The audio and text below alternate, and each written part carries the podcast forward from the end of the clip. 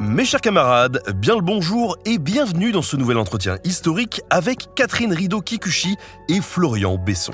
Ils sont tous les deux historiens et avec 16 autres confrères et consoeurs, ils ont décidé de publier un tract chez Gallimard intitulé Zemmour contre l'histoire. L'objectif, revenir sur l'utilisation erronée que fait Éric Zemmour de l'histoire pour soutenir ses propos et sa vision politique. Mais pourquoi Éric Zemmour et pas un autre?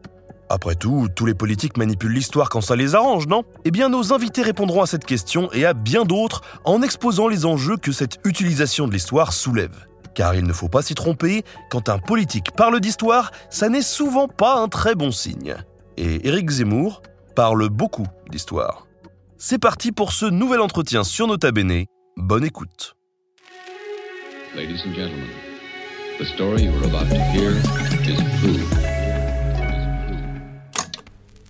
Bien le, bien le bonsoir, euh, euh, Florian et Catherine. Merci d'être avec nous. Bonsoir Benjamin, merci beaucoup. Merci pour l'invitation, bonsoir avec plaisir. On le sait, c'est un sujet qui est clivant. Il y a peut-être euh, d'ailleurs des, partisans d'Éric Zemmour qui nous suivent dans le chat, et c'est bien parce que voilà, on va pouvoir aussi euh, discuter. On a un fil qui est d'à peu près une heure et demie qui est, qui est prévu. On va peut-être le raccourcir s'il y a beaucoup de questions, on verra. Mais en tout cas, il y a un temps qui est prévu hein, pour les questions-réponses dans cette émission. Tout ce que je demande, c'est qu'on reste poli et courtois, parce que sinon la modération se chargera d'abattre le, le marteau du, ban euh, sur vous. Ce serait vraiment très très dommage. Voilà. Alors, une émission sur Éric Zemmour et une publication euh, sur Éric Zemmour et son utilisation de l'histoire. Pourquoi est-ce que ce collectif s'est formé en fait? Pourquoi contre Zemmour spécifiquement, euh, Catherine? Alors, je pense que voilà, le fait que les historiens prennent la parole euh, par rapport à ce qui se dit dans le débat public, c'est pas quelque chose de nouveau. Euh, mais là, effectivement, avec Zemmour, on, est, on a été nombreux à avoir l'impression qu'il y avait quelque chose de vraiment systématique euh, et même systémique. C'est-à-dire que voilà, le discours de Zemmour s'appuie énormément sur l'histoire. Depuis le début, hein, même bien avant qu'il soit candidat, Zemmour écrit des livres qui se présentent comme des livres d'histoire. Euh, il parle de l'histoire, il parle des historiens et des historiennes, et donc pour cette raison-là, il nous a semblé qu'il avait un rapport à l'histoire beaucoup plus rapproché que d'autres hommes ou femmes politiques.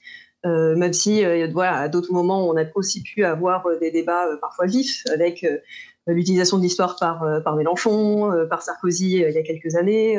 Mais là, il y a quelque chose vraiment qui est au cœur de son discours et qui nous a semblé important de mettre à jour c'est en gros loin d'être anecdotique, c'est ça son utilisation de l'histoire, parce qu'effectivement, comme tu le dis, euh, euh, Mélenchon utilise régulièrement la Révolution ou, d'autres trucs dans le genre.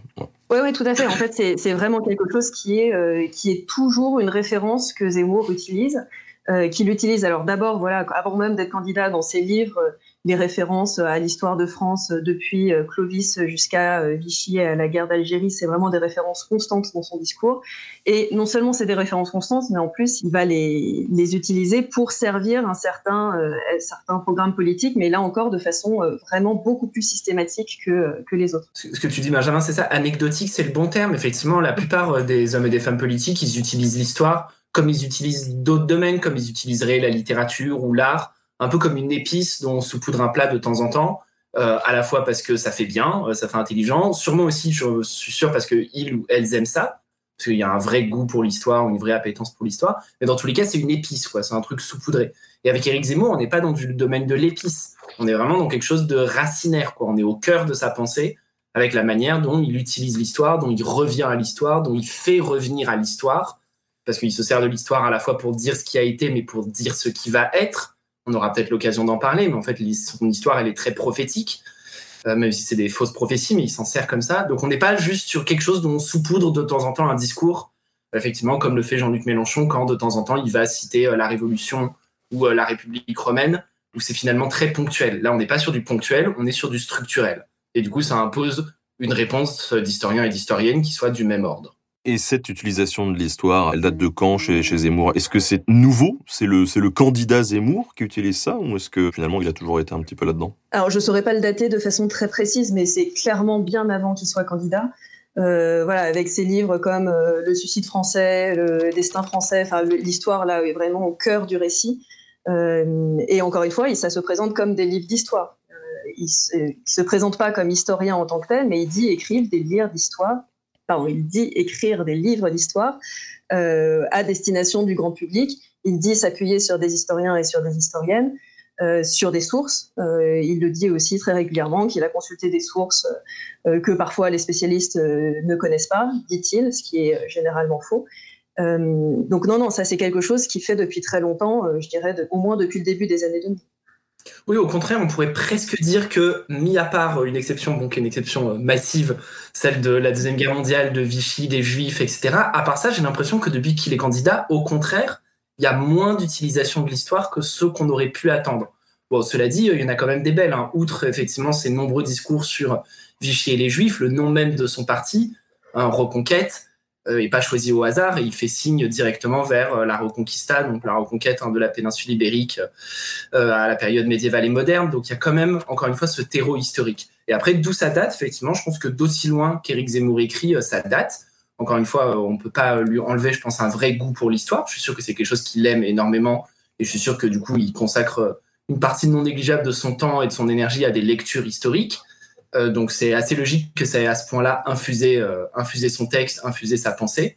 Et effectivement, depuis au moins une quinzaine d'années, euh, il utilise vraiment l'histoire comme pierre de touche, quoi, comme clé de voûte de la construction d'un discours politique qui est de plus en plus cohérent parce que tout n'était pas en place chez Eric Zemmour il y a 15 ans, mais en tout cas, ça a gagné en cohérence à mesure qu'on avance dans le temps. Avant d'entrer peut-être dans le debunk et les analyses un peu plus profondes du discours de Zemmour, moi il y a une question quand même qui m'anime, qui est celle de la place de l'historien dans le débat public.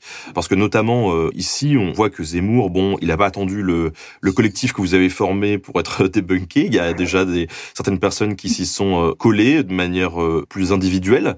Quelle est cette place de l'historien? Pourquoi avoir des historiens sur la scène médiatique, c'est utile? Est-ce que c'est utile? J'imagine que oui, hein, vu que vous, vous prenez part à ce collectif. Et comment justement justement l'historien doit s'insérer dans l'espace médiatique je pense qu'il y a plusieurs, niveaux de réponse. Quoi. La première chose, c'est que euh, les historiens, ils peuvent intervenir dans le débat public à partir du moment où on parle directement d'histoire et où il y a des choses qu'on remarque qui peuvent être euh, fausses euh, ou imprécises ou qui ne correspondent pas à ce qu'on sait de l'histoire. Donc il y a, un côté euh, fact-checking, euh, mais ça c'est vraiment le niveau zéro et je pense que ça limite pas du tout euh, la place de l'historien dans, l'espace public. Je pense que l'historien ou l'historienne a une place dans l'espace public aussi parce que c'est un, une sorte de devoir de méthode. ce qu'on peut faire, ce qu'on peut apporter peut-être dans le débat public en tant qu'historien et historienne, en tant que chercheur et chercheuse hein, peut-être plus largement, c'est une volonté d'apporter une méthode, d'apporter un désir une exigence de vérité, pourrait dire. Euh, alors, euh, sachant que euh, voilà, la vérité, peut-être on l'atteindra jamais complètement, mais en tout cas, on essaye de, de, la chercher par des méthodes qui sont éprouvées, des méthodes qui sont soumises au jugement des pairs dans, dans l'espace scientifique, et des méthodes qui font qu'on ne peut pas faire dire n'importe quoi à n'importe quel texte, à n'importe quelle source, à n'importe quelle image. Oui, c'est-à-dire en fait, ces méthodes, elles ont rien de secret. Hein. C'est pas une recette de cuisine. C'est des choses qu'on apprend aux élèves depuis qu'ils font des cours d'histoire euh, depuis euh, la primaire, euh, le secondaire, et puis qu'après on apprend aux étudiants et étudiantes dans nos années d'études, c'est le traitement critique des sources. voilà, on, ne croit pas les sources au premier degré, on s'intéresse à ce qu'elles disent, qu'elles ne disent pas, pourquoi elles le disent, etc. Le fait de croiser les sources, on répète pas le discours d'une seule source, on croise le plus possible les versions en s'intéressant au décalage, aux contradictions, aux redondances, aux jeux d'écho, etc. L'utilisation de la bibliographie, et si possible d'une bibliographie à jour qui ne s'arrête pas en 1941 euh, en ignorant tout ce qui a été écrit depuis. Et comme le disait Catherine, le jugement critique des pairs, c'est-à-dire que tout ce, qu'on, tout ce sur quoi on travaille doit être mis à la disposition de l'ensemble de la communauté historique qui le relit, qui le discute, qui le critique, qui l'enrichit. C'est-à-dire qu'on n'utilise pas des ficelles rhétoriques disant euh, dans un manuscrit secret que j'ai lu dans un monastère dont je ne vous donnerai pas l'adresse, j'ai lu telle chronique. Ça, typiquement, on est aux antipodes du jugement historique. Il n'y a pas de traitement critique de source, il n'y a pas de publication des résultats. Donc, en fait, c'est une méthode, et Catherine a raison de le dire, c'est pas propre aux historiens et aux historiennes. Je pense que tous les chercheurs et les chercheuses diraient euh, pareil, que ce soit en archéo, en géologie, en médecine, on retrouverait les mêmes grands fondamentaux, avec peut-être une insistance sur le traitement critique des sources, qui est peut-être un peu la spécificité de l'histoire, encore que. Comment vous expliquez que justement ce discours des historiens qu'ils produisent hein, et de plus en plus depuis ces dernières années, parce que vous-même vous êtes à, l'origine de deux initiatives de, vulgarisation euh, aussi, Florian avec avec ton, ton, blog Actuel Moyen Âge, Catherine d'ailleurs tu participes aussi euh, de temps en temps, et Catherine tu as une, une émission aussi, ça coule de source. Donc vous êtes des historiens professionnels, en même temps vous avez aussi une entreprise de vulgarisation. Il y en a plein qui comme vous euh, s'y mettent ou sont là depuis longtemps, et pourtant il y a encore parfois une défiance un petit peu du public vis-à-vis de tout ça ou un, un message qui a du mal à passer. Et est-ce que ça, vous, vous avez une, une idée vous, de, de, pourquoi justement ces discours universitaires et professionnels ont du mal à passer auprès du, mm. grand public? Parce qu'il y a une histoire aussi euh,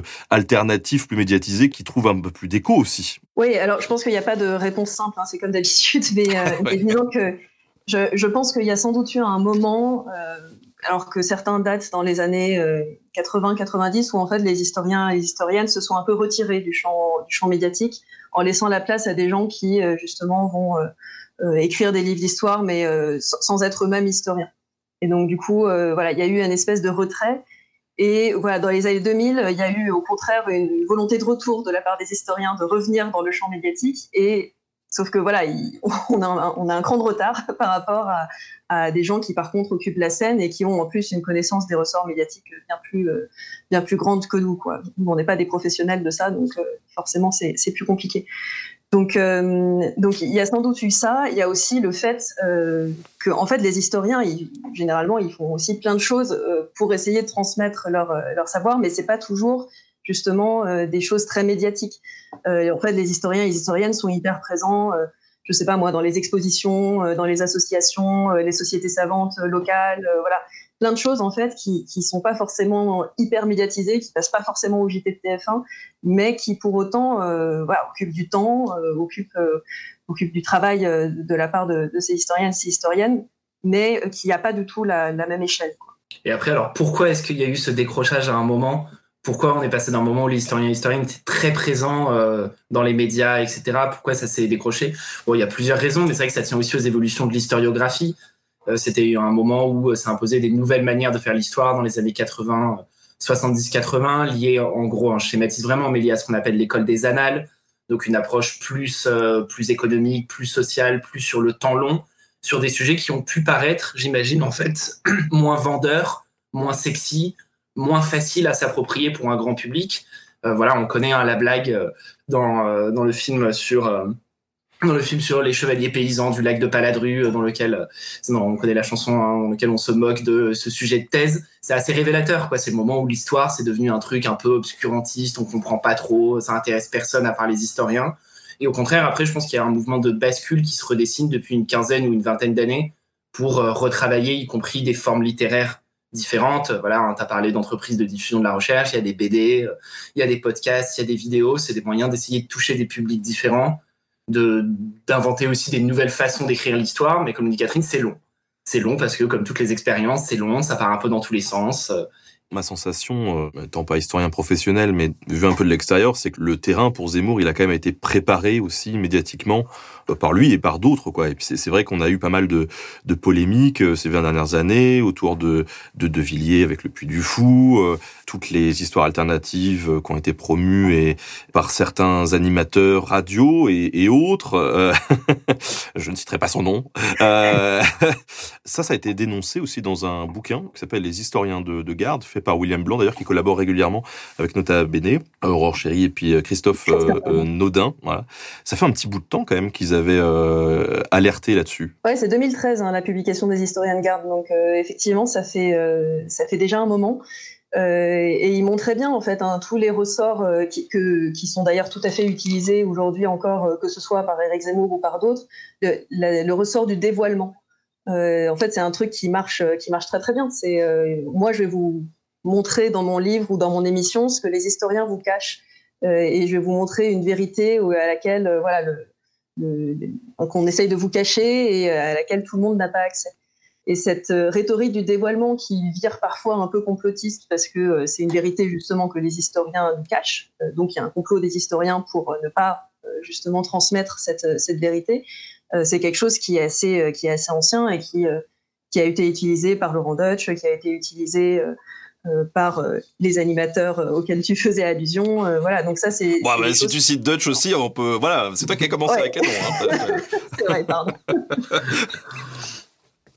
Et oui, donc effectivement, en 2013, les trois auteurs que tu citais, hein, ils appelaient ça le retour du roman national. Ils mettaient ça en lien avec l'émergence d'une nouvelle droite politique à la fois très traditionnaliste et en même temps plus décomplexée, notamment au niveau du néolibéralisme, ce genre de choses. Enfin, leur livre est vraiment très très bon. Il sort en poche d'ailleurs dans quelques semaines. C'est assez euh, révélateur qu'il y ait cette réédition en poche.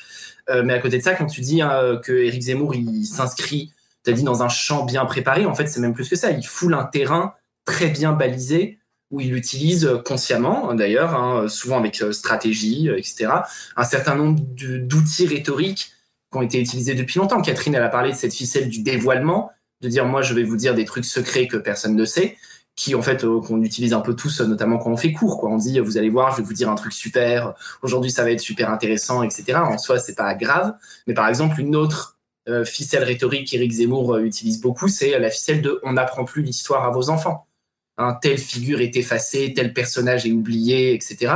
Et ça, c'est très vieux. Hein, déjà en 79, Alain Decaux, il écrivait ça dans le Figaro en disant on n'apprend plus l'histoire à vos enfants. D'accord, ça fait presque 50 ans qu'on répète qu'on n'apprend plus l'histoire à nos enfants. À un moment, du coup, il va falloir se demander qu'est-ce qu'on leur apprend depuis 50 ans si on leur apprend plus l'histoire. Surtout, on mesure bien à quel point, hein, du coup, ce refrain, il devient presque ridicule s'il est, voilà, s'il est euh, répété tous les 2-3 ans. Hein, actuellement, c'est Dimitri Kazali qui le porte aussi beaucoup. Si tous les 2-3 ans, on dit on n'apprend plus l'histoire ça devient catastrophique, on oublie l'histoire, ça devient absurde sur une échelle de 50 ou 60 ans. Mais Eric Zemmour l'utilise vraiment beaucoup dans ses différents livres et ça permet de retomber sur cette espèce de rhétorique complotiste, de dire si on n'apprend plus, c'est parce qu'il y a un on qui veut que vous n'appreniez plus. Et là aussi, il y a vraiment des points communs très forts avec ces différents acteurs de cette espèce de néo-roman national qui s'est imposé euh, dernièrement. Alors on en reviendra après hein, sur cette, euh, on n'apprend plus à l'école, tout ça, on, va y revenir après. Mais le mot est lâché là, le roman national, c'est vraiment le cheval de bataille d'Éric Zemmour. Pour ceux qui nous écoutent ou nous regardent, c'est quoi le roman national et est-ce que c'est mal? Parce que justement, il y a beaucoup de gens qui soutiennent Zemmour et qui disent, ben oui, mais nous, euh, bon, ok, euh, peut-être qu'il il trafique un peu la vérité, mais, mais ça nous plaît, la vision qu'il nous donne, ce roman. Ouais, je pense que c'est dur de donner une seule définition, parce que je pense qu'il y a autant de définitions peut-être que de gens qui, se réclament du roman national, mais pour faire simple, ça serait euh, une manière de voir l'histoire dans un cadre strictement national et qui vise à glorifier en fait euh, le destin ou euh, l'histoire euh, nationale. Je sais pas si ça te va comme définition, Florian. Oui, c'est bien. Le, roman national, c'est vraiment c'est une façon de raconter et encore plus que de raconter, d'enseigner, je pense, l'histoire qui s'est mise en place à la fin du 19e siècle, pendant la Troisième République. Vraiment, l'un de ses pères fondateurs, en même temps de meilleurs exemples, c'est Lavis, un professeur d'histoire qui écrit le Petit Lavis, un manuel d'histoire. Et en couverture du Petit Lavis, c'était écrit hein, Tu dois aimer la France parce que la nature l'a faite belle et que l'histoire l'a faite grande. Vraiment, c'est ça. Le cœur du roman national, c'est ça. C'est à la fois une injonction morale très forte. Tu dois aimer la France. Et euh, pourquoi? Parce que l'histoire l'a faite grande. Et après, le but du roman national, c'est de montrer comment l'histoire a fait une grande France pour faire aimer la France. Dans la vidéo d'annonce de campagne d'Éric Zemmour, c'est exactement ça. Je pense qu'il aurait pu mettre comme titre Tu dois aimer la France parce que euh, l'histoire l'a faite grande. Et après, défile une série de tableaux, d'images, etc., euh, etc pour le tout euh, sans avoir euh, payé euh, de droits d'auteur aux ayants droit, mais ça c'est un autre problème. Mais en fait, on est exactement dans la lignée de la vis. Comment est-ce qu'on fait aimer la France avec en recourant à des grandes figures, à des grands moments, à des grandes victoires, à des pionniers scientifiques, etc., etc. Et en fait, le gros problème avec cette manière de, mettre en récit l'histoire de France, c'est que très souvent, ça amène en fait à, dire des choses fausses, à dire des choses qui sont qui vise justement à glorifier l'histoire nationale euh, française, mais ce serait pareil pour d'autres pays. Hein. Là, pour le coup, il n'y a pas de spécificité euh, forcément française. Mais, euh, mais du coup, en, oubliant justement cette exigence de vérité dont on parlait tout à l'heure. Parce que justement, quand on essaye de faire de la recherche en histoire, le but, c'est pas simplement de chercher les éléments qui permettent de glorifier l'histoire nationale, mais c'est aussi cette exigence de vérité. et là-dessus, justement, enfin, Laurent Dutch avait été, euh, pour ne pas le citer, euh, avait été euh, extrêmement explicite. il avait, dans une interview qu'il avait donnée il y a quelques années, il avait dit que, en gros, l'idéologie, donc sous-entendu le roman national parce qu'il parlait de ça, ne devait pas être soumise aux faits scientifiques, ne devait en gros pas être soumise à la réalité matérielle et à la réalité historique. Donc en fait, c'est vraiment assumer le fait que le roman national, pour lui, ne doit pas être soumis à la vérité historique. C'est assez révélateur. Ce que, dit Catherine, en fait, c'est que le, problème fondamental, c'est que très souvent, dès qu'on critique le roman national, hein, les gens qui, comme tu l'as dit, aiment ce roman national et ont des raisons de l'aimer parce qu'il est beau, comme tous les romans, Et du coup, ils, ils, tombent sur les historiens en disant ah là, là, vous voulez euh, détruire la nation française, etc. En fait, dans le roman national, les historiens, ils n'ont pas de problème avec national, ils ont de problème avec le terme roman. Parce que l'histoire, c'est pas un roman. Les romans, c'est très bien, c'est absolument formidable. On a tous aimé les Trois Mousquetaires de Dumas, mais les Trois Mousquetaires, c'est faux. C'est pas l'histoire, c'est un roman. Et donc, dans le problème, dans le roman national, c'est qu'à partir du moment où on veut romancer l'histoire, on la déforme. On en oublie des parties, on exagère des parties, on retient que ce qui nous arrange, les grands hommes, les conquérants, les victoires, en oubliant tout le reste. On se détourne aussi largement d'une histoire du peuple, d'une histoire sociale, d'une histoire des minorités, d'une histoire des femmes, etc. Donc, on occulte des parties essentielles de l'histoire de France, qui sont là, simplement elles rentrent pas dans le roman. Voilà, donc en fait le problème dans le roman national, encore une fois, c'est pas le national, c'est vraiment la partie roman, romanesque, romancée, qui marche pas avec euh, ce qu'est l'histoire comme discipline scientifique. Oui, parce qu'il pourrait y avoir des raisons d'être fier d'appartenir à un pays comme la France qui a pu faire des choses bien, euh, des choses pas bien, mais des choses bien aussi. Bien sûr. Alors après, la différence, c'est aussi que les historiens et historiennes, c'est des scientifiques. Donc en règle générale, on essaye, c'est aussi des choses qu'on apprend dans la formation scientifique, d'un peu couper de ce genre d'émotions. On n'est pas là pour classer, on n'est pas là pour juger, on n'est pas là pour être fier ou pas fier. On n'est pas dans un discours de honte ni de fierté, on n'est pas dans un discours de culpabilité. Euh, la question, c'est pas ça. C'est on étudie les acteurs et les actrices du passé, on étudie leurs pratiques, on étudie les transformations sociales. Du coup, c'est vrai qu'en fait, c'est un, un, langage qui nous est un peu étranger, c'est un langage qu'on nous apprend à pas trop parler, ce langage de la fierté ou de la honte. Mais euh, comme tu as dit, euh, il y a des raisons légitimes d'en être fier, bien sûr. Oui, et puis c'est ce que dit Florian sur le fait que nous, notre posture comme historien ou comme historienne, c'est ça, mais ce qui n'empêche pas qu'après, les gens euh, en font ce qu'ils veulent. Enfin, voilà, justement, euh, nous, on est vraiment des. Enfin, et parmi tous les auteurs hein, du collectif, on considère que l'histoire, c'est pas notre propriété. Donc euh, l'histoire, elle est à tout le monde, et donc si les gens parmi l'histoire veulent trouver des raisons d'être fiers ou de ne pas être fiers, enfin voilà, les, les gens peuvent s'en saisir. Mais effectivement, c'est pas forcément notre boulot de dire c'est enfin, de préciser quelles sont les raisons, euh, euh, disons, de façon explicite. Et par ailleurs, je voulais aussi rajouter qu'il y, a plusieurs historiens en fait qui disent que euh, un des gros problèmes que nous on a aujourd'hui, euh, c'est qu'effectivement on rejette le roman national justement pour les raisons que Florian a dites, parce que le terme roman nous gêne. Mais du coup, on se coupe d'une forme de mise en récit qui est nécessaire en fait si on veut parler euh, aux gens qui ne sont pas des scientifiques. Et c'est bien normal que qu'on cherche justement à parler à des gens qui ne sont pas de notre communauté scientifique. Et donc, il y, a des, historiens et des historiennes qui essayent de proposer d'autres types de mise en récit euh, qui s'appuient sur des faits historiques, qui ne soient pas romancés, mais qui soient malgré tout euh, un récit euh, qui puisse parler aux gens peut-être plus facilement, évidemment, que les publications parfois un peu arides en histoire. Oui, alors après, un reproche euh, souvent qui est fait aux détracteurs de, de la bien-pensance euh, des historiens, c'est justement ce côté un peu poète-poète, un peu euh, on se met au-dessus et, et on vous prend de, de haut. Je pense que j'ai le droit de lire juste quelques lignes de l'introduction du tract. Oui, c'est pas très long, je vais pas tout vous lire, mais juste quelques phrases. Hein. Vous nous dites nous n'entendons pas faire un cours ou traquer de façon exhaustive toutes les bourdes d'Éric Zemmour. Il ne s'agit pas non plus de poser au redresseur de tort en proposant une bonne version de l'histoire qui serait moralement ou politiquement correcte.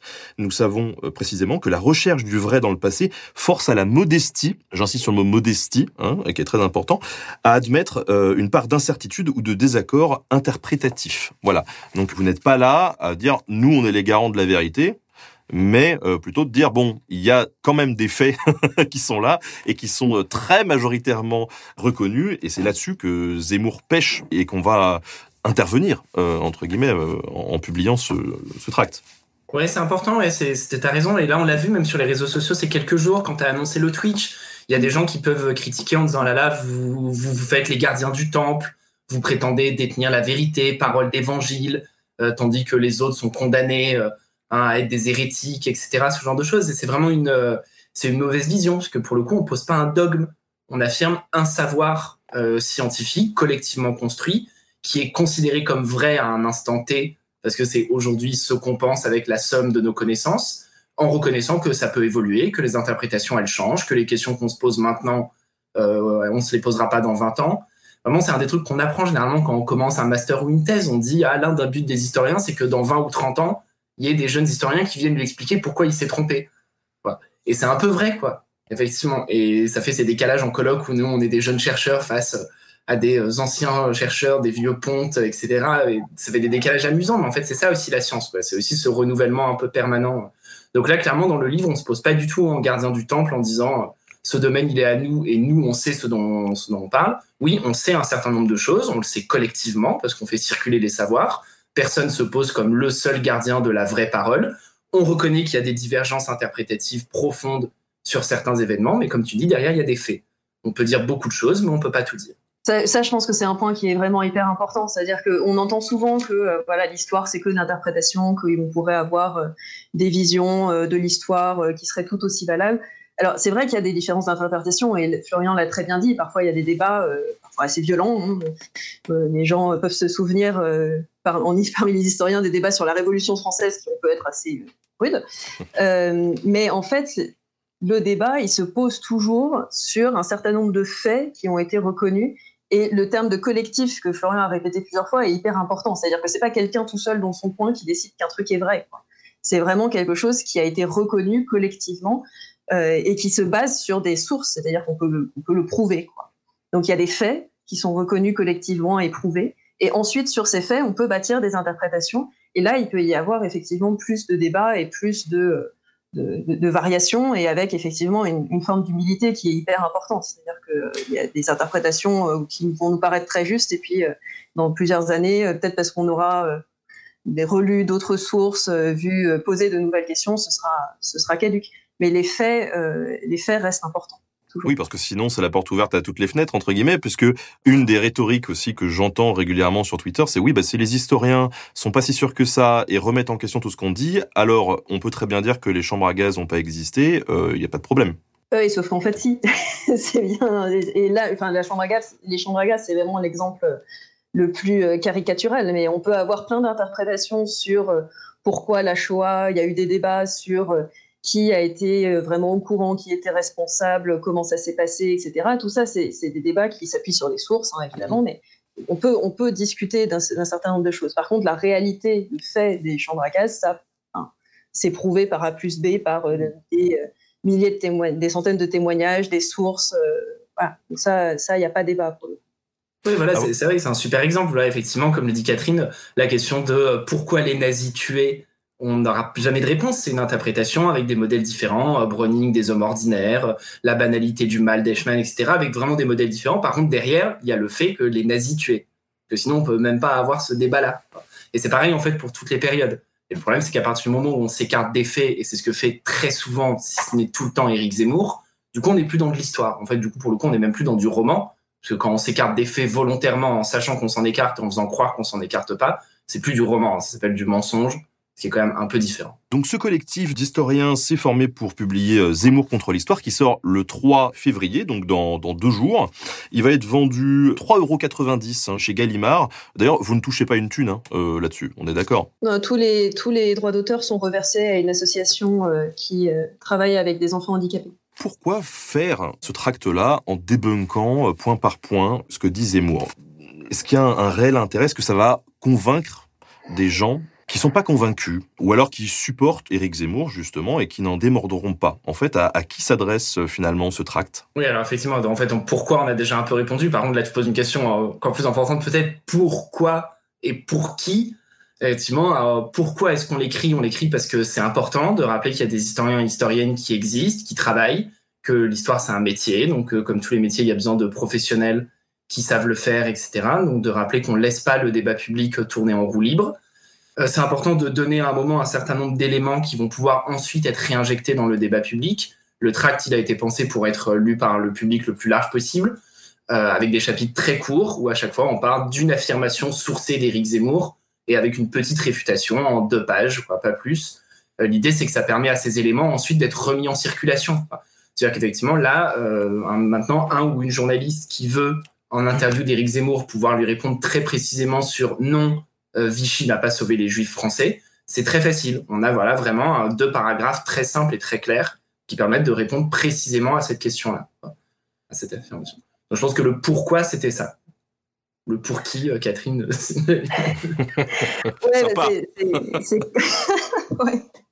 les, plus convaincus, ce sera.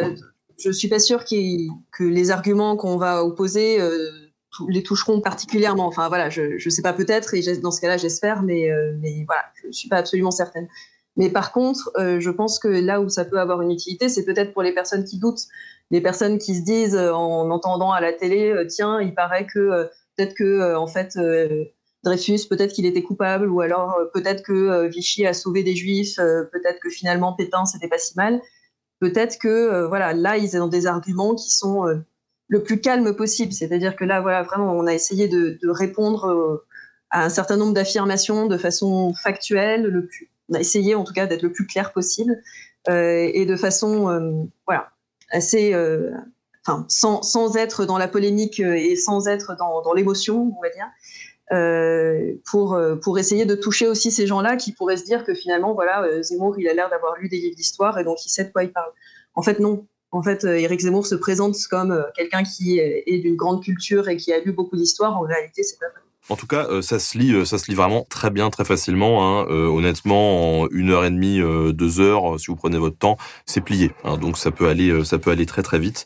Et c'est chouette. Moi, à titre personnel, dans la démarche de vulgarisation que j'entreprends, j'ai effectivement toujours le cul entre deux chaises. Et on en avait discuté un petit peu ensemble parce que les approches sont complémentaires. C'est-à-dire qu'il y a effectivement un debunk qui est nécessaire d'un côté, mais qui forcément va euh, froisser de façon très épidermique les gens qui ne veulent pas ce, ce, debunk. Et puis de l'autre, il y a le choix de ne pas faire de debunk, mais de produire du contenu en fait mm. qu'on va essayer de médiatiser, qui soit un contenu euh, scientifique de qualité ou autre, et qu'on espère qu'il prendra un peu plus de place que les, les fake news. Ou bon, c'est deux approches qui sont qui sont complémentaires, et, et, je pense que c'est quand même salutaire de, de faire du debunk comme vous le faites ici dans cette publication. Bon, est-ce qu'on passerait pas aux choses un petit peu sérieuses? Il y a quelqu'un dans le chat qui a dit c'est ton autour un peu du pot quand même là non? Euh, Oui, bah écoute, on y va. Rentrons dans le pot.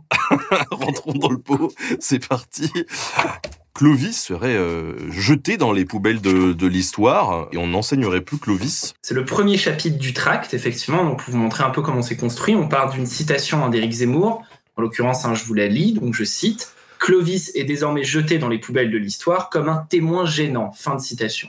C'est dans Destin français, d'accord, hein, donc qui est écrit en 2018, précisément, hein, c'est page 54 de ce livre écrit en 2018 dans un chapitre sur le baptême de Clovis.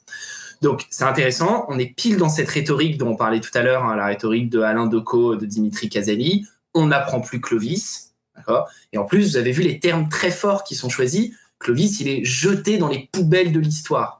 C'est vraiment un moment, il y a quelqu'un qui est passé, qui a pris Clovis et puis qui l'a jeté dans une corbeille d'accord, hein, dans la poubelle de l'histoire. Et puis, il n'est pas jeté n'importe comment, il est jeté comme un témoin gênant. Alors, un témoin de quoi, on ne saura pas trop, parce que le chapitre, il est un peu confus, mais on comprend un témoin de la gloire de la France, de la France chrétienne, mais aussi de la France guerrière, parce que Clovis, c'est un roi guerrier, un roi moustachu, chevelu, bref, c'est le vrai franc, donc déjà quasiment le vrai français. Encore, je dis ça, hein, j'ai rien contre les barbus chevelus, hein, Benjamin. Merci, merci. Bien sûr, c'est pas du tout la question. Et donc, il est supprimé comme un témoin gênant et, sous-entendu, après Éric Zemmour l'explicite, il serait supprimé par les historiens et historiennes d'aujourd'hui qui feraient exprès d'effacer le roman national français, d'effacer la mémoire collective française. Donc on est dans une rhétorique à la fois décliniste, on n'apprend plus l'histoire, et une rhétorique complotiste, on ne vous apprend plus l'histoire. Sous-entendu, hein, attention, il y a des méchants historiens aux manettes qui essayent hein, de vider la tête de vos enfants pour y mettre d'autres trucs. Et en fait, donc ça, c'est assez intéressant parce que donc le chapitre en lui-même sur le baptême de Clovis est mauvais. Il y a plein d'erreurs, il y a plein d'anachronismes, il y a plein d'imprécisions. Pour le coup, c'est une histoire extrêmement difficile que retrace un Bruno Dumézil dans son dernier ouvrage. C'est un moment hyper touffu. On a très peu de sources, des sources qui sont copiées des dizaines d'années après. Donc là, Éric Zemmour, il s'aventure sur un terrain hyper complexe qu'il maîtrise pas du tout. Mais si on se concentre sur cette phrase, hein, sur l'idée hein, que Clovis serait euh, jeté à la poubelle euh, par des gens qui veulent détruire l'identité française, c'est très facile de prouver que c'est un mensonge. C'est facile de le prouver quantitativement, parce qu'il suffit en fait de compter le nombre de publications sur Clovis chaque année par les historiens et historiennes, ce qu'on peut faire, puisque grâce à la magie d'Internet, il y a des bases de données euh, formidables qui recensent donc le nombre de publications euh, des médiévistes chaque année. Et donc c'est facile de chercher avec un mot-clé tout simple comme Clovis et de voir combien il y a de publications. Et du coup, c'est facile de voir qu'il n'y en a pas moins. Il n'y a, jamais de baisse, il n'y a jamais eu de moins de publications. Au contraire, depuis 96. En 1996, c'était du coup les 1500 ans du baptême de Clovis, en tout cas de l'une des dates supposées du baptême de Clovis. Il y a eu plein de publications à ce moment-là. Et depuis, il y a toujours eu des publications sur Clovis récentes, des thèses, des articles de recherche, des livres, mais aussi des initiatives grand public, des vidéos, Toi-même, tu avais fait une vidéo sur les mérovingiens, par exemple, donc c'est pas du tout un sujet tabou. des expositions, il y en avait eu une très belle à Cluny, il y en avait eu une très belle à Toulouse sur les Visigoths. Euh, des livres pour enfants. Il y a un bouquin sur Clovis là dans la collection euh, Quelle histoire sur euh, les petits personnages célèbres avec des petits dessins animés, des podcasts comme Passion médiéviste, etc. Bref, Clovis, en fait, il y a du Clovis partout. Et en plus, Clovis, il n'est pas du tout oublié si on regarde dans les programmes scolaires. Par exemple, Clovis, il est explicitement mentionné dans le programme de CM1. Donc, il est mentionné, il n'est pas dans la poubelle de l'histoire. Dans les cours de L1, de L2 ou de L3, je suis persuadé que dans la quasi-totalité des facs de France, il y a un cours sur le haut Moyen Âge et alors là, j'ai même pas besoin d'aller vérifier pour être sûr que dans un semestre sur le haut Moyen Âge, le nom de Clovis sera mentionné au moins, une fois, quoi, si ce n'est pas euh, l'objet de tout un cours. Donc là, par exemple, c'est l'exemple parfait d'un mensonge de Zemmour qui est pensé, c'est pas juste une erreur, il est pensé pour cette rhétorique décliniste complotiste, mais il est tout simplement faux. Il n'y a rien qui tient debout. Clovis, il n'est pas du tout dans les poubelles de l'histoire. Il a été supprimé par personne. Il est toujours là. On continue à bosser dessus, et tant mieux, puisqu'il y a encore plein de choses à dire et à apprendre sur Clovis et son époque. Alors, le Moyen Âge, il s'en sert un peu, beaucoup? Il s'en sert un peu. Euh, alors, c'est moins une référence constante, on va dire, que euh, ne peut l'être Vichy, la guerre d'Algérie aussi beaucoup. Euh, voilà. Mais il s'en sert, euh, il s'en sert quand même beaucoup parce que le Moyen Âge et puis l'époque moderne, c'est vraiment la période qu'il considère comme étant la gloire de la France avec la construction monarchique euh, particulièrement depuis euh, Philippe Auguste. Euh, voilà, donc c'est vraiment une, période qu'il utilise beaucoup comme une sorte de gloire passée de, de la France. et donc il va avoir, il va parler de, de Saint Louis, donc Louis IX. Hein, il va parler de la guerre de Cent Ans. c'est principalement ces deux moments. Hein, Jeanne d'Arc. Les croisades. Et les croisades. Et bien sûr, les croisades. Qui serait une, grande victoire, une grande victoire française. Une grande victoire française. Bah oui. Je vais laisser parler Florian là-dessus parce que là, tu fais référence à un autre chapitre du, du livre, exactement, dans lequel, hein, euh, là aussi, une affirmation qui vient de Destin français, hein, où Éric Zemmour affirme que la croisade, donc la première croisade, hein, celle qui se termine en 1099 avec la prise de Jérusalem, a été une victoire française. Et puis que Godefroy de Bouillon, donc, qui devient le premier souverain du royaume de Jérusalem, est pratiquement, alors il met un pratiquement entre parenthèses, pratiquement français.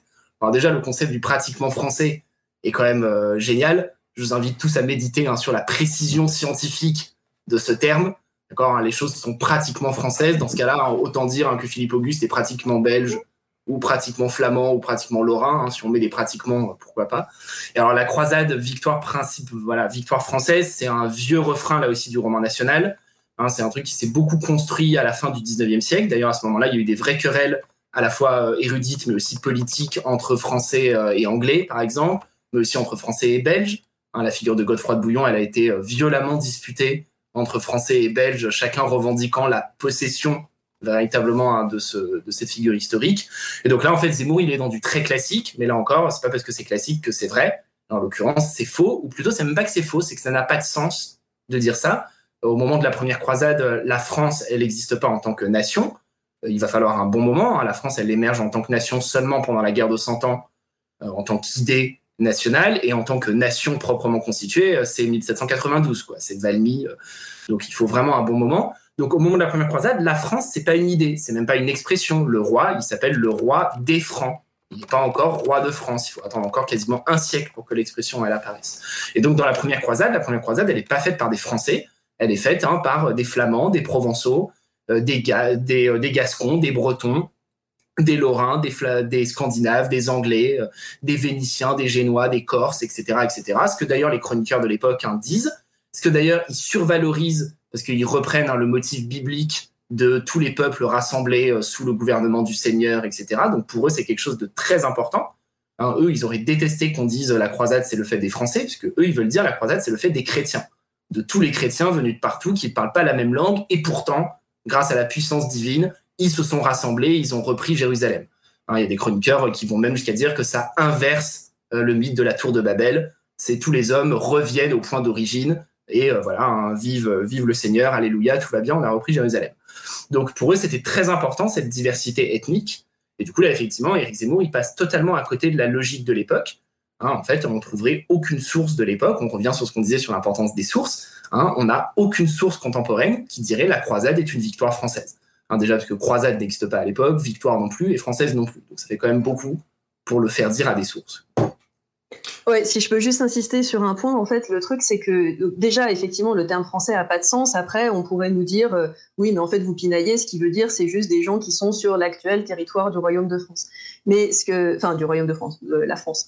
Euh, mais comme l'a dit Florian, et ça, je pense que c'est hyper important d'y insister, c'est que c'est même pas vrai en fait ça. C'est-à-dire que la croisade, elle est faite par des gens qui se trouvent sur le territoire actuel français, mais le territoire actuel italien, le territoire actuel allemand, le territoire actuel belge, suisse, anglais. Euh, euh, voilà, donc il y a vraiment une grosse diversité et c'est pas juste qu'on pinaille quoi. C'est juste que c'est faux. Et après, l'argument qu'on entend souvent quand on commence à dire ça, quand on dit ah oui mais la France n'existe pas vraiment à l'époque, on entend cet argument du ah vous pinaillez, puis on entend l'argument de ah de toute façon tous ces peuples ils vont devenir français. Les Bretons, les Provençaux, les Normands, les Lorrains, c'est des Français, c'est des Français en devenir, ils vont l'être. Éric Zemmour le dit beaucoup.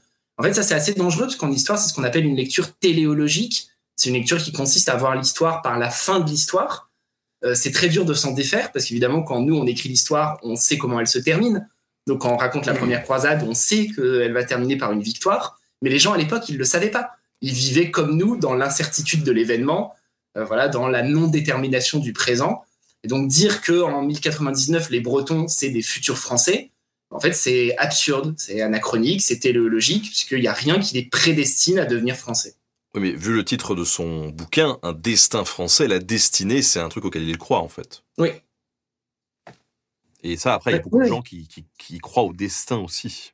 Oui, mais il y croit tellement en fait qu'il voit, il a l'impression de voir l'histoire se répéter sans cesse en fait il a l'impression euh, de voir des sortes de préfigurations euh, et en particulier de, de, de ce phénomène euh, qui, qui utilise et qui est beaucoup décrié, qui est le grand remplacement. Il a l'impression d'en voir partout. En fait. Et il a l'impression d'en voir au Moyen Âge, à l'époque moderne, à l'époque contemporaine. Enfin voilà.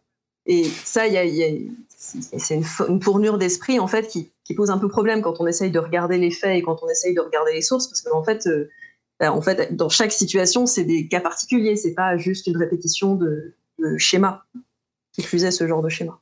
D'ailleurs, dans le, livre hein, euh, Zemmour contre l'histoire, vous justement vous parlez de ce grand remplacement et du fait qu'il se sert notamment des protestants comme d'un exemple historique d'un mouvement, d'une religion qui a voulu grand remplacer les Français en fait. Oui, c'est assez, assez, frappant pour le coup, cette utilisation de, la Saint-Barthélemy et puis des guerres de religion au XVIe siècle. En gros, ce qu'il dit, c'est que, euh, en fait, il part de la fin et il part du moment où, euh, après euh, l'édit de Nantes, euh, les protestants ont des places fortes qui leur sont accordées par la monarchie française. Et à un moment donné, Richelieu, sous Louis XIII, décide de reprendre ces places fortes. Il décide, avec un siège de La Rochelle hein, extrêmement violent, qui, qui fait couler beaucoup d'encre, y compris à l'époque. Et en fait, ce qu'il dit euh, dans, euh, dans son livre, c'est que euh, en fait, Richelieu essaye d'abattre l'État dans l'État, euh, que, qui étaient devenus les protestants. Parce que les protestants, en fait, et là il remonte depuis la Saint-Barthélemy, les protestants avaient voulu, effectivement, alors il n'utilise pas exactement ce terme, mais en substance grand remplacer les catholiques, qu'ils alors que les protestants n'ont jamais constitué hein, plus de 10% de, la population du Royaume de France. Euh, que les protestants avaient voulu euh, scinder en fait l'unité nationale, c'est comme ça qu'ils le voient, scinder, euh, mettre en péril la monarchie, mettre en péril l'unité nationale autour de la monarchie. il parle de fondamentalisme protestant, il parle d'huguenots de guerre, et il en parle dans un contexte encore une fois très particulier, puisqu'il n'en parle pas dans le cas de campagne militaire, il en parle pour la Saint-Barthélemy. pour rappel, hein, juste la Saint-Barthélemy, c'est un massacre qui n'est pas du tout euh, un massacre de guerre, qui est un massacre de civils, euh, qui est, commandité euh, par, la monarchie et qui est perpétré à Paris par, c'est ce que Jérémy Foy a montré dans, un de ses derniers livres, qui est perpétré par les bourgeois, les bons bourgeois de Paris, qui ont été en fait fanatisés par des discours depuis des années contre, contre les protestants. Et donc les gens qu'on tue, c'est des familles, c'est euh, des femmes, des enfants, euh, des, euh, des, cordonniers qui n'avaient rien demandé à personne. Enfin voilà, c'est un massacre de gens et c'est ces gens-là en fait que Zemmour appelle les huguenots de guerre et ceux qui essayent de remplacer les, les chrétiens. Et il s'en sert effectivement dans une rhétorique en disant, bah voilà, finalement Richelieu, il avait bien raison de vouloir de vouloir reprendre La Rochelle parce que comme ça, il a abattu l'État dans l'État euh, et il, faut, il faudrait qu'on ait un deuxième Richelieu. Il faut qu'on ait un deuxième Richelieu pour abattre l'État dans l'État que sont devenus les musulmans en France.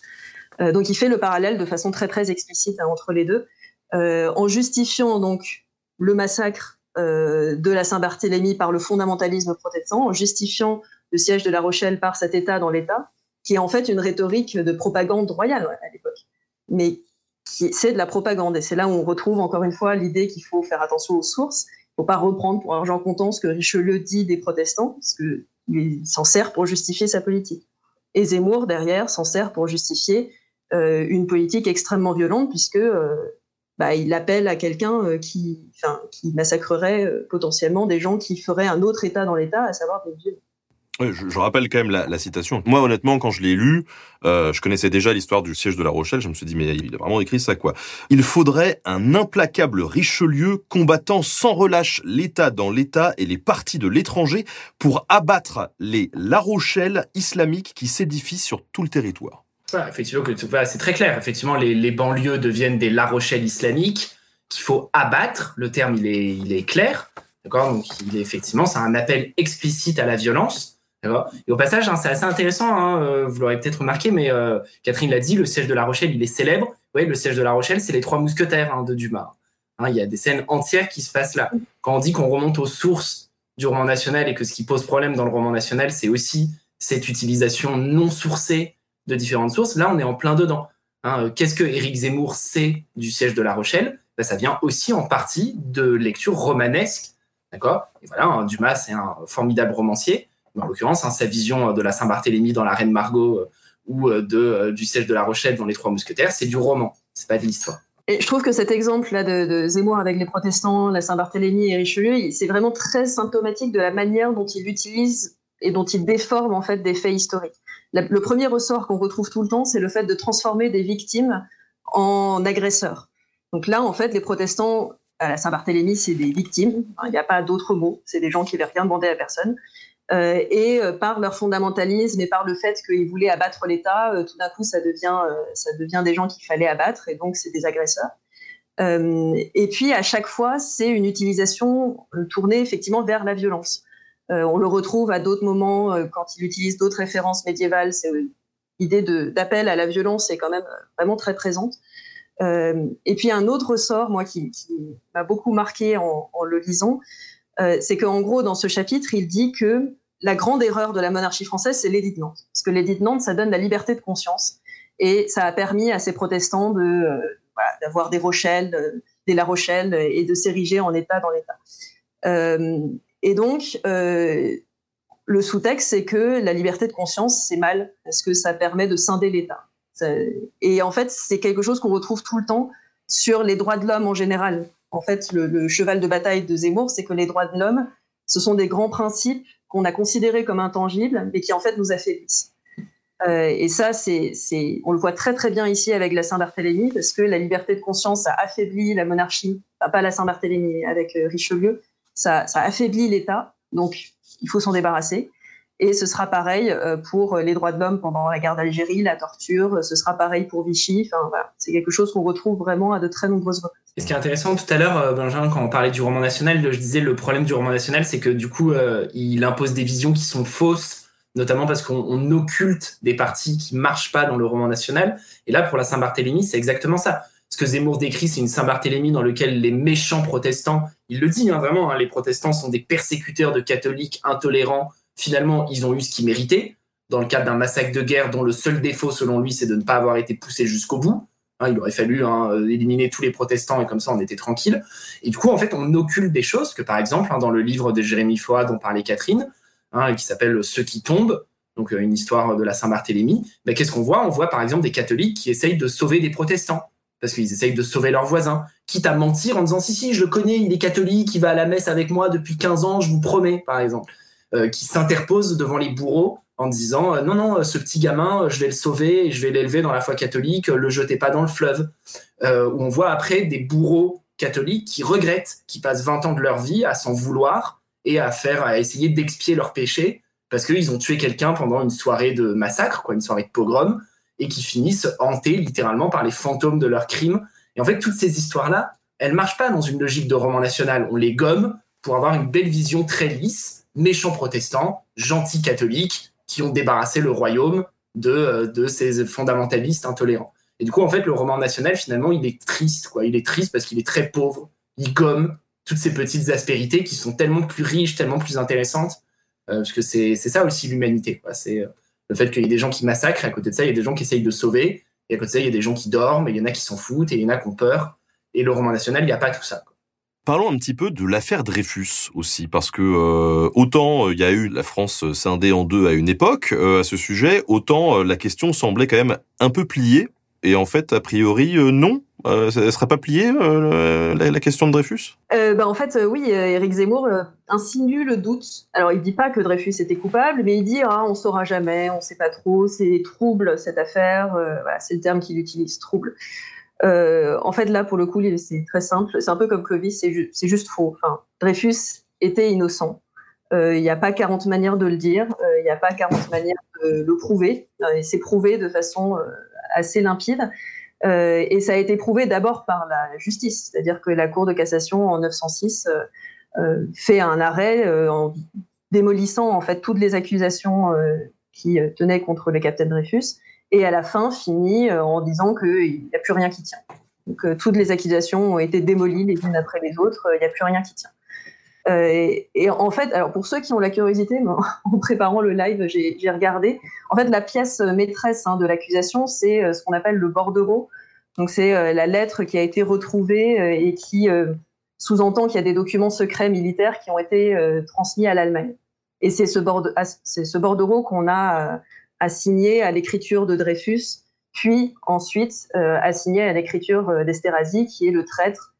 Donc, et donc, en fait, il y a eu toute une enquête euh, judiciaire qui a été menée, notamment avec l'aide d'experts, d'experts euh, notamment euh, d'archivistes paléographes de l'École nationale des chartes, euh, qui sont pas forcément les plus gros gauchistes de la Terre. Hein, compris à et qui. mais ils sont super gentils. Moi, j'ai travaillé avec eux. Ils sont voilà. J'adore les chartistes. Il y a aucun problème. C'est pas la question. mais voilà, disons que c'est c'est pas tout à fait les. Enfin, même à l'époque, c'était pas tout à fait les socialistes couteau entre les dents. Quoi. Euh, donc là, on a en fait des experts qui connaissent les écritures, qui euh, ont euh, montré en fait que l'écriture du bordereau, c'était pas l'écriture du capitaine Dreyfus, et c'était l'écriture du capitaine Esterhazy. et si les gens ont la curiosité de voir, on, a en ligne la comparaison en fait des écritures. Donc le bordereau, une lettre du capitaine Dreyfus et une lettre d'Esterhazy. Et en fait, même moi, avec ma petite expérience de paléographie médiévale, en fait, c'est très facile de voir euh, que ça peut pas être l'écriture du capitaine Dreyfus, même maquillée, et que par contre, les lettres, c'est exactement les mêmes formes que sur euh, la lettre d'Esterhazy. Donc ça, c'est voilà, il n'y a, a, pas 40 manières de le dire. Euh, Dreyfus est innocent, il n'y a, a, pas de souci. Et alors pourquoi en fait? Parce que c'est bien beau de dire euh, non mais en fait il était un peu coupable, mais pourquoi il fait ça? Alors effectivement, déjà il, Catherine elle a bien dit, il joue sur du flou là, il n'est pas sur euh, des gros sabots de euh, la croisade victoire française ou Clovis est oublié ou bien fait pour les salles protestants à la Saint-Barthélemy. On est sur du trouble en disant on saura jamais, peut-être que finalement cette histoire c'est pas si clair. On est sur une rhétorique complotiste classique qu'on a déjà vu plusieurs fois. Je sais, on donne l'impression qu'on se répète, mais de fait, un Zemmour se répète c'est bien l'un des axes de sa rhétorique, c'est un biais de répétition, il martèle la même chose tout le temps. Donc on est sur une rhétorique complotiste, on saura jamais, on nous a dit que, mais peut-être que finalement, c'est pas si clair, etc. Ça permet de semer le doute globalement sur le discours historique. Ce qu'on nous a appris dans les manuels scolaires, bah, peut-être que c'est pas si vrai. D'accord? Donc s'il y a un truc sur lequel c'est pas si vrai, bah, peut-être que tout le reste, après tout, c'est pas vrai non plus. Donc à partir du moment où on tire un fil, on peut commencer un peu à déconstruire dans tous les sens. Et puis en plus, là, il s'en sert dans un sens assez précis. Hein, la citation qu'on cite, c'est une citation d'Éric Zemmour hein, de, euh, où il était sur CNews hein, dans Face à l'info le 29 septembre 2020. Donc il parle de Dreyfus, etc. Il dit c'est trouble, on saura jamais, etc., etc. Et à la fin, il dit, je cite, on peut comprendre cela parce que la victoire des Dreyfusards va provoquer une purge dans l'armée. De nombreux officiers vont être purgés parce qu'ils étaient anti-Dreyfusards. C'est en partie à cause de ça que l'armée, en 14, sera désorganisé et qu'il y aura beaucoup de morts pendant l'offensive allemande. Donc qu'est-ce qu'il dit? Il dit à cause de l'affaire Dreyfus, il y a eu une purge dans l'armée française, et du coup on est arrivé mal préparé en 14, et euh, du coup il y a eu énormément de morts à cause des Allemands. Le terme de purge, il est révélateur, il pointe directement vers les grandes purges de Staline, d'accord? Et là pour le coup on sait à quel point les grandes purges de Staline, elles ont laissé l'armée rouge désorganisée face aux nazis pendant la première offensive des nazis, donc ça pointe directement vers là. Et là pour le coup c'est pareil, c'est faux, il n'y a pas eu de purge, il y a littéralement pas eu d'officiers qui ont perdu leur poste pour avoir été euh, pour avoir été anti-Dreyfusard. Donc c'est voilà, il y en a eu un effectivement. Donc beaucoup de purges qui laissent l'armée française désorganisée. Bon, je sais pas combien il y avait d'officiers en 14, mais à mon avis, il n'y en avait pas deux. Donc je pense que un, ça marche pas. Et du coup, en fait, qu'est-ce que ça lui permet de dire? Ça lui permet de dire finalement tout ce boucan qu'il y a eu autour de l'affaire Dreyfus, ça a affaibli la nation française. Ça a failli la mettre à mort au moment euh, clé de son histoire en 14 face aux méchants Allemands. Parce qu'à ce moment-là, les Allemands, ils sont redevenus méchants. Parce qu'avec Zemmour, il faut suivre, des fois ils sont gentils, des fois ils sont méchants. Là, en 14, ils sont méchants. Et du coup, c'est ça, en fait. Du coup, finalement, ça permet de dire toutes ces querelles d'historiens obscurs sur culpabilité, pas culpabilité, ça détruit la nation française. Finalement, si on avait laissé Dreyfus croupir en prison, c'était peut-être pas terrible parce qu'il était innocent, mais on serait arrivé prêt en 1914. Et en fait, il y a ça derrière. Il y a cette idée que hein, là, on est là en train de couper les cheveux en quatre pour savoir si on est coupable, pas coupable, alors que lui, il prépare la France à la guerre. Et quand on l'applique à un contexte contemporain, on voit très bien ce que ça peut donner. Pendant qu'on est là en train hein, de juger euh, des islamistes, pour prendre un exemple contemporain, ou d'essayer de réfléchir profondément aux causes de l'endoctrinement des djihadistes, ce genre de choses. Voilà, donc aussi de faire un travail de chercheur sur le long terme, etc. Ben voilà, Éric Zemmour dit oui, mais tout ça, ça affaiblit la nation française. Hein, ça la laisse littéralement désarmée face à la guerre qui vient sachant que par ailleurs, euh, et ça, il y a de multiples travaux d'historiens et d'historiennes qui l'ont montré, si euh, la France arrive mal préparée en 14, euh, c'est pas parce qu'il manque un officier, pas du tout. c'est parce que les, doctrines en fait militaires françaises sont complètement dépassées en 14. Et ça, pour le coup, c'est quelque chose qui a été abondamment travaillé il n'y a plus beaucoup de débat dessus.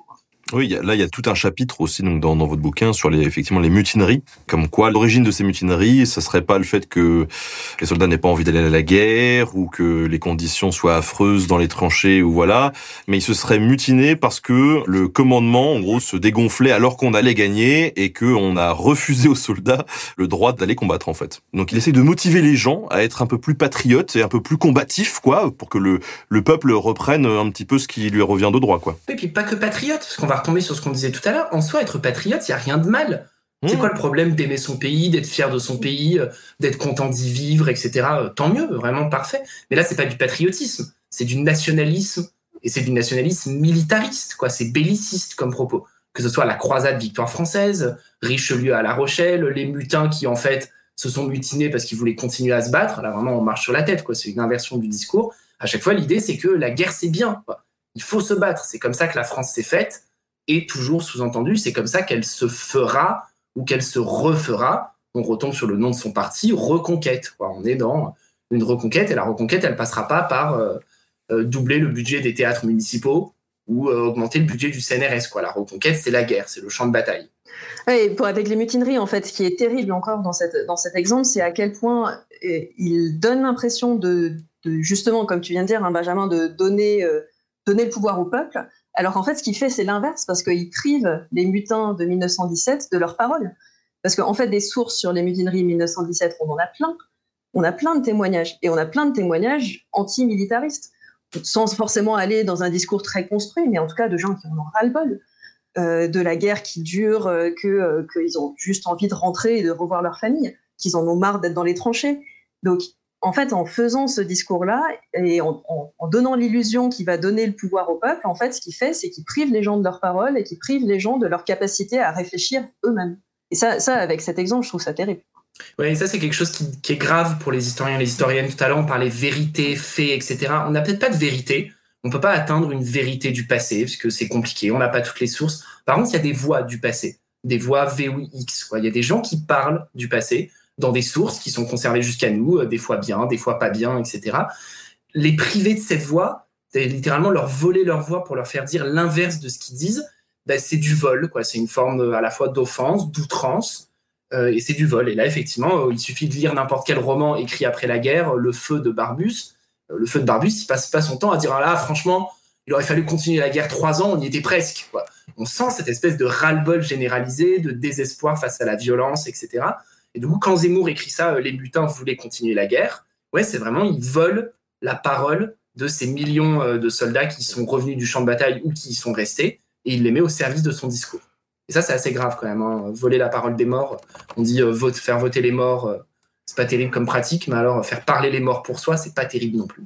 C'est clair. Et je ressouligne ici hein, justement cette notion de vérité, puisque tout à l'heure dans le chat, on a quelqu'un qui a dit oui, mais justement, euh, revendiquer une, une vérité comme ça, c'est un peu se mettre au-dessus. Attention, hein, je, je, rappelle que ce soit euh, Catherine ou Florian, tout le collectif, hein, c'est dans l'introduction, justement, ils se mettent eux-mêmes en garde là-dessus. Ils sont pas les tenants de la vérité. Il n'y a pas de vérité. Il y a des interprétations, des choses on peut ne pas être d'accord ou autre, mais il y a aussi des faits derrière, et comme le dit euh, bien Florian, des voix qu'il faut aussi écouter, et donc c'est important. Il y a un truc qu'on pourrait peut-être euh, aborder euh, aussi avant peut-être de passer aux, questions, pourquoi pas, parce que je, pense qu'il peut y en avoir et depuis tout à l'heure les, gens réagissent aussi sur le, le chat. Euh, c'est la place des Juifs dans le, le, discours de Zemmour, parce que finalement là sur les temporalités, il brasse assez large. Dans le, le livre que vous que vous sortez, dans le tract que vous sortez, ça va de Saint Louis qui revendiquerait des racines juives au fait que la France aurait protégé ces Juifs pendant la, la Seconde Guerre mondiale. Pourquoi? Déjà, qu'est-ce qu'il nous dit sur ces deux axes-là et, euh, pourquoi? Alors sur Saint-Louis, effectivement, alors juste pour clarifier un tout petit peu, il y a une citation qu'on a sortie. Il dit pas, il dit pas que euh, que les rois français sont juifs. Il dit simplement, il reprend en fait le discours des rois de France euh, au moment de Saint-Louis, notamment, mais aussi un peu avant, un peu après, qui s'inventent en fait des généalogies bibliques qui disent que les rois de France, en fait, ils descendent de David, qui est un roi un roi dans la Bible qui, euh, qui dit que le peuple franc, en fait, c'est le nouveau peuple élu, donc avec euh, toute une série de références bibliques. Donc ça, c'est tout à fait vrai, hein, il n'y a pas de souci, euh, il y a tout à fait ces généalogies et ces références, il n'y a aucun problème. Par contre, le gros problème, c'est que Zemmour confond ce qui est biblique, ce qui est une référence biblique, et ce qui est une référence au peuple juif ou aux juifs qui sont effectivement là, à ce moment-là, dans le royaume de France, sous la juridiction de, de Louis IX, Saint-Louis. Euh, en fait, ce que Zemmour dit, c'est que euh, la monarchie française voulait être juive.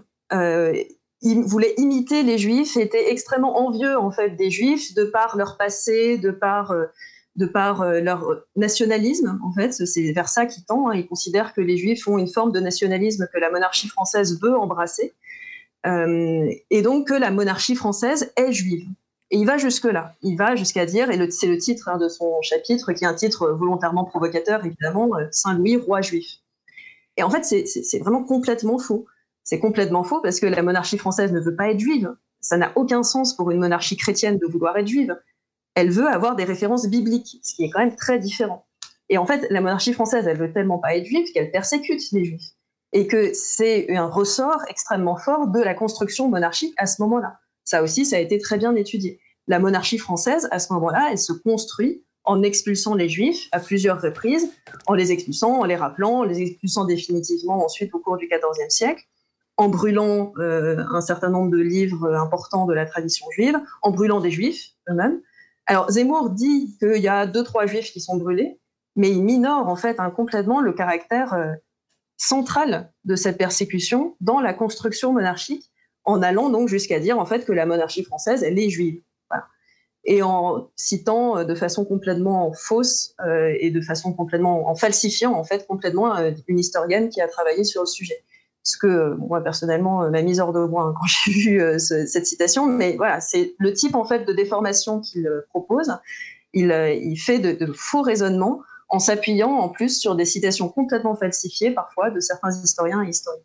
Donc ça c'est pour Saint-Louis, je te laisse peut-être Florian. alors, euh, après donc pour ce qui est de donc euh, pour ce qui est de Vichy, hein, c'est un élément sur lequel il revient souvent depuis euh, depuis toujours, mais en particulier depuis quelques mois. Hein. Là dans le tract, on a mis hein, une citation de lui sur Europe 1. je cite Vichy a protégé les Juifs français et donné les Juifs étrangers.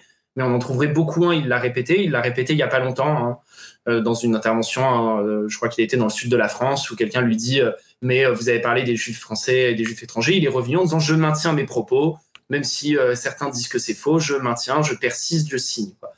Euh, c'est une thèse qui vient pas de nulle part. Pour le coup, hein, Laurent Joly hein, vient de sortir un livre qui retrace en fait la généalogie intellectuelle de cette thèse, qui montre que c'est une thèse qui a été forgée délibérément dans les milieux pro-pétainistes pour redorer le blason du maréchal Pétain, c'est la thèse du moindre mal.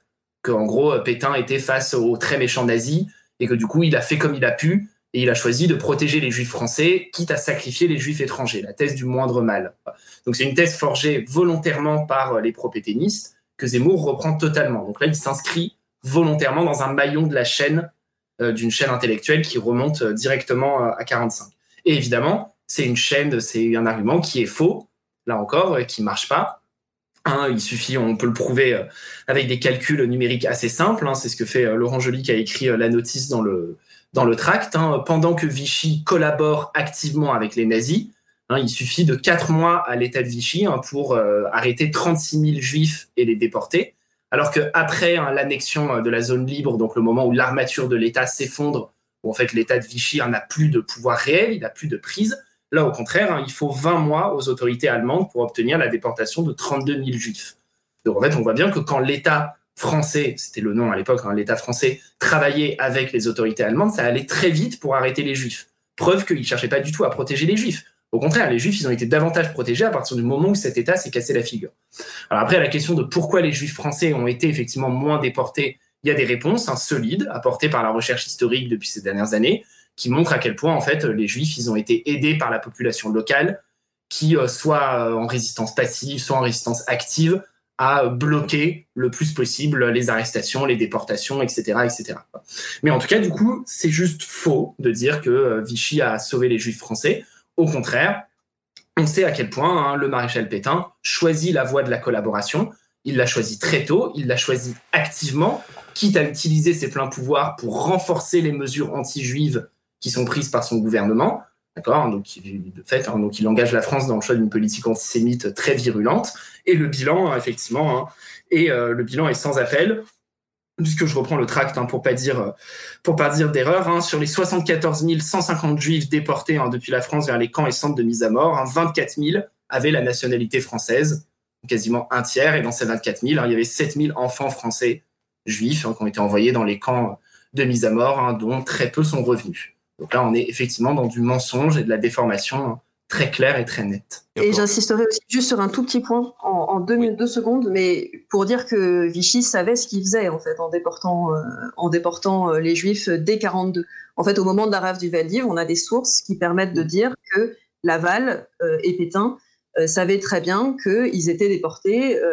Il y a une lettre en gros où Laval dit que ils savent que les Juifs vont être mis dans des trains et puis à l'arrivée, les Allemands verraient qui resterait vivant. Donc, euh, donc ils savaient ce qu'ils faisaient. C'était pas juste on va les envoyer tranquillement en Allemagne. C'est pas, de même que Laurent Joly montre bien effectivement, mais d'autres ont montré, d'autres l'ont montré avant lui, hein, euh, Paxton, les Klarsfeld, etc. À quel point Vichy anticipe, devance les demandes du gouvernement allemand. Là encore, hein, c'est Laval qui prend la décision hein, de d'arrêter et de déporter également les enfants ou les jeunes ados, etc. Ce qui lui est pas demandé à ce moment-là, hein, à la fois euh, pour donner des gages de bonne conduite à l'Allemagne et tout simplement parce que lui-même a ses idées antisémites à ce moment-là et qu'il est très content de débarrasser la France de cette présence. Mais alors, la question, parce que c'est bien hein, de débunker et de dire, bon bah ok, euh, là il dit n'importe quoi.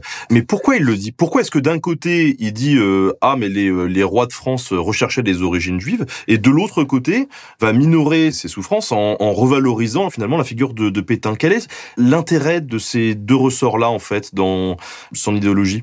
Alors sur Vichy, en fait, ça c'est vraiment Laurent Joly qui, le montre. Euh, le, ressort, il est politique euh, actuel, on va dire. C'est-à-dire que le fait de redorer le blason de Vichy et de Pétain, ça permet à Zemmour de se présenter euh, comme à la fois comme l'héritier de la droite gaulliste et comme l'héritier de la droite pétainiste, qui était deux droites qui ne se parlaient plus, qui étaient irréconciliables. Et en fait, Zemmour essaye d'avoir les deux références. Donc il a une référence gaulliste parfois assez affichée et parfois, euh, là, en l'occurrence avec, euh, avec euh, il va au contraire se, se, resservir dans le discours très ancien, hein, comme Florian l'a dit, qui remonte à 45. Donc là, il y a vraiment une histoire d'alliance politique. Il essaye d'allier des gens derrière lui. Sur la question des Juifs au Moyen Âge, c'est un tout petit peu plus compliqué parce que, pour le coup, être très clair, tout le monde s'en fout en réalité hein, de, ce qui s'est passé au Moyen Âge parmi la droite gaulliste ou pétaniste, c'est pas trop la question. Donc euh, c'est pas c'est pas du tout une question d'alliance euh, politique, euh, mais l'idée c'est vraiment pour Zemmour de présenter une sorte d'alliance idéale. Il le fait très bien hein, dans son chapitre en réalité. Il le dit de façon assez explicite. Une alliance idéale entre la monarchie chrétienne des rois de France, très forte avec un pouvoir étatique qui se construit de façon très forte à ce moment-là, et une forme de nationalisme juif. Et il dit en fait que la, l'échec de la monarchie française finalement, ça a été de ne pas avoir su intégrer ce nationalisme juif qui pourtant, euh, pourtant on était en bonne voie, dit-il, avec Saint-Louis et ce désir d'être juif, euh, mais, euh, mais en fait ils n'ont pas réussi à allier ce nationalisme et ils ont préféré avoir une forme d'universalisme qui les a appauvris et qui les a affaiblis. L'universalisme pour Eric Zemmour, c'est toujours très mal, ça affaiblit toujours. Alors que voilà, si on avait cette symbiose en fait euh, aurait pu euh, réussir et elle était en bonne voie avec Saint-Louis et à la fin ça n'a pas marché. Une symbiose en fait, Catherine dit nationalisme, c'est vraiment l'idée du peuple élu.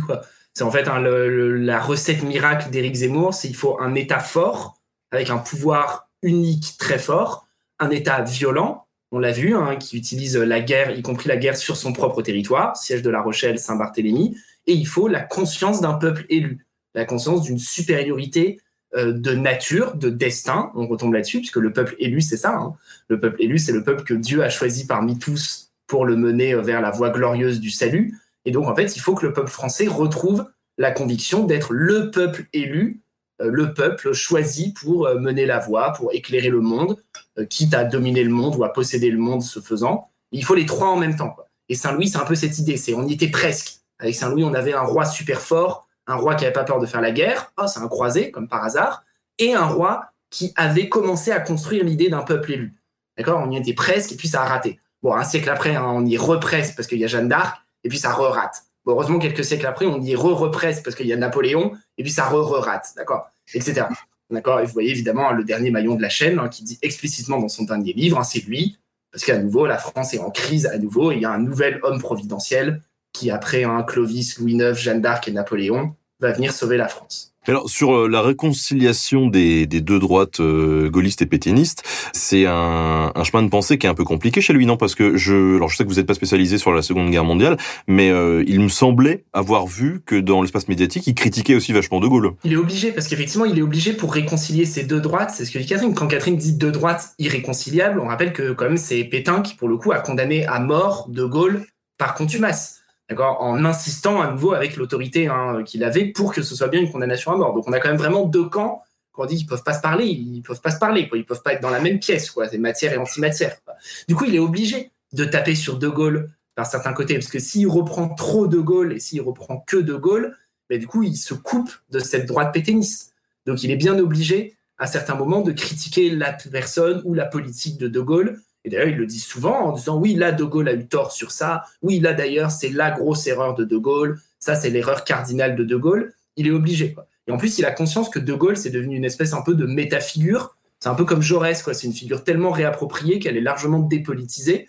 Hein, euh, là, dans la photo euh, que Emmanuel Macron a postée sur les réseaux sociaux il y a deux jours de son bureau avec euh, un post-it, etc., on voit un exemplaire des mémoires de De Gaulle posé sur euh, un manga One Piece, euh, voilà, pour dire ah oui, euh, évidemment, je lis les mémoires de De Gaulle quand j'ai deux minutes le soir hein, entre un manga et un tweet. Alors, donc en fait, c'est une figure très large. Du coup, Zemmour, il est obligé de l'utiliser parce qu'il n'y a pas de grande nation France sans De Gaulle, mais en même temps, il peut pas ne pas trouver un moyen de s'en démarquer. c'est ça, De Gaulle, ça reste quand même le grand homme post-deuxième guerre mondiale, et donc il l'utilise en tant que tel, avec des nuances, avec des nuances avec la guerre d'Algérie aussi, mais, euh, mais ça reste une figure importante. Et il se réclame malgré tout de cet héritage euh, de grand homme providentiel. Enfin voilà, c'est ce que disait Florian, ça c'est hyper important. De Gaulle, c'est la référence incontournable pour qui veut être un grand homme providentiel. Est-ce que ça vous va si on passe tranquillement aux, questions? Bien sûr. Ça nous va très bien. Je tiens à parce que ça ça m'a fait ça m'a fait sourire. Donc je vous lis quand même cette interrogation d'un internaute. Alors j'ai malheureusement j'ai oublié dans le copier-coller le pseudo qui nous dit mais est-ce que vous pensez pas tout simplement que Zemmour nous veut du bien à tous et fait exprès de placer des erreurs historiques dans le seul et unique but de nous pousser collectivement à nous renseigner sur notre propre histoire? Oui, c'est connu.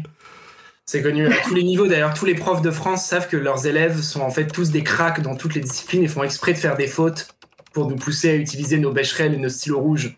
Sinon, les fabricants de stylos rouges feraient faillite. C'est connu, c'est connu. Non, alors, il y a une question qui revient souvent et qui est légitime. C'est bien de faire un tract comme ça pour débunker Zemmour, mais est-ce que ça serait pas mieux d'accepter le débat avec lui? Pourquoi est-ce que les historiens, s'ils sont si courageux, ils veulent pas aller se frotter à Zemmour en direct pour un petit peu de, de bagarre, s'ils sont si sur deux? En fait, là, je pense que c'est important de préciser qu'on va répondre en nos noms propres et que ça n'engage pas forcément euh, tout le collectif, typiquement sur ce genre de questions. Euh, ou d'ailleurs, je ne sais pas, euh, si, même si Florian et moi, on est d'accord. Donc, si tu veux te lancer. Non, vas-y, vas-y, réponds. Alors, moi, je pense que ce qu'on essaye de faire dans ce tract, c'est une réponse scientifique. C'est-à-dire qu'on essaye de se on, on répond en tant qu'historien et historienne et on se place au niveau scientifique en montrant et en essayant de démontrer un certain nombre de choses qui s'appuient sur un consensus scientifique. Euh, le débat scientifique, il existe, mais il existe dans, certains, dans un certain cadre, avec un certain nombre de règles euh, que Zemmour ne respecte pas. Euh, il n'y a qu'à ouvrir ses bouquins, c'est pas des bouquins scientifiques, il n'y a pas de notes de bas de page, il n'y a pas de citations, les citations sont fausses, voilà, ça, ne respecte pas les règles scientifiques. Donc le débat scientifique, il ne peut pas avoir lieu avec Zemmour. Après, il reste le débat politique. Euh, est-ce qu'on veut débattre politiquement avec Zemmour? Euh, mais là, du coup, je pense que déjà, on le ferait pas en tant qu'historien ou historienne, on le ferait davantage peut-être en tant que citoyen et citoyenne, mais c'est pas tout à fait la même posture. Euh, et personnellement, et j'insiste sur le personnellement, parce que je pense pas que ce sera forcément le cas de tout le monde, je pense qu'on ne peut pas débattre d'un certain nombre d'idées. Et en particulier, je pense que, par exemple, sur la question de la déportation, parce que voilà, une des choses hein, qui ce que Laurent Joly montre notamment dans son livre, c'est que euh, toute cette histoire sur euh, dire que finalement Vichy euh, a fait le moindre mal en déportant un certain nombre de juifs étrangers, etc. En fait, tout ça vise à, favoriser l'acceptation d'une politique qui peut être une politique de déportation des musulmans, ce que Zemmour a déjà dit par ailleurs.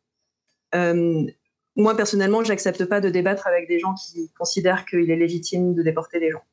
Voilà. Donc, je considère que c'est une idée qui n'est pas possible à débattre. Mais je pense que c'est pas forcément le cas.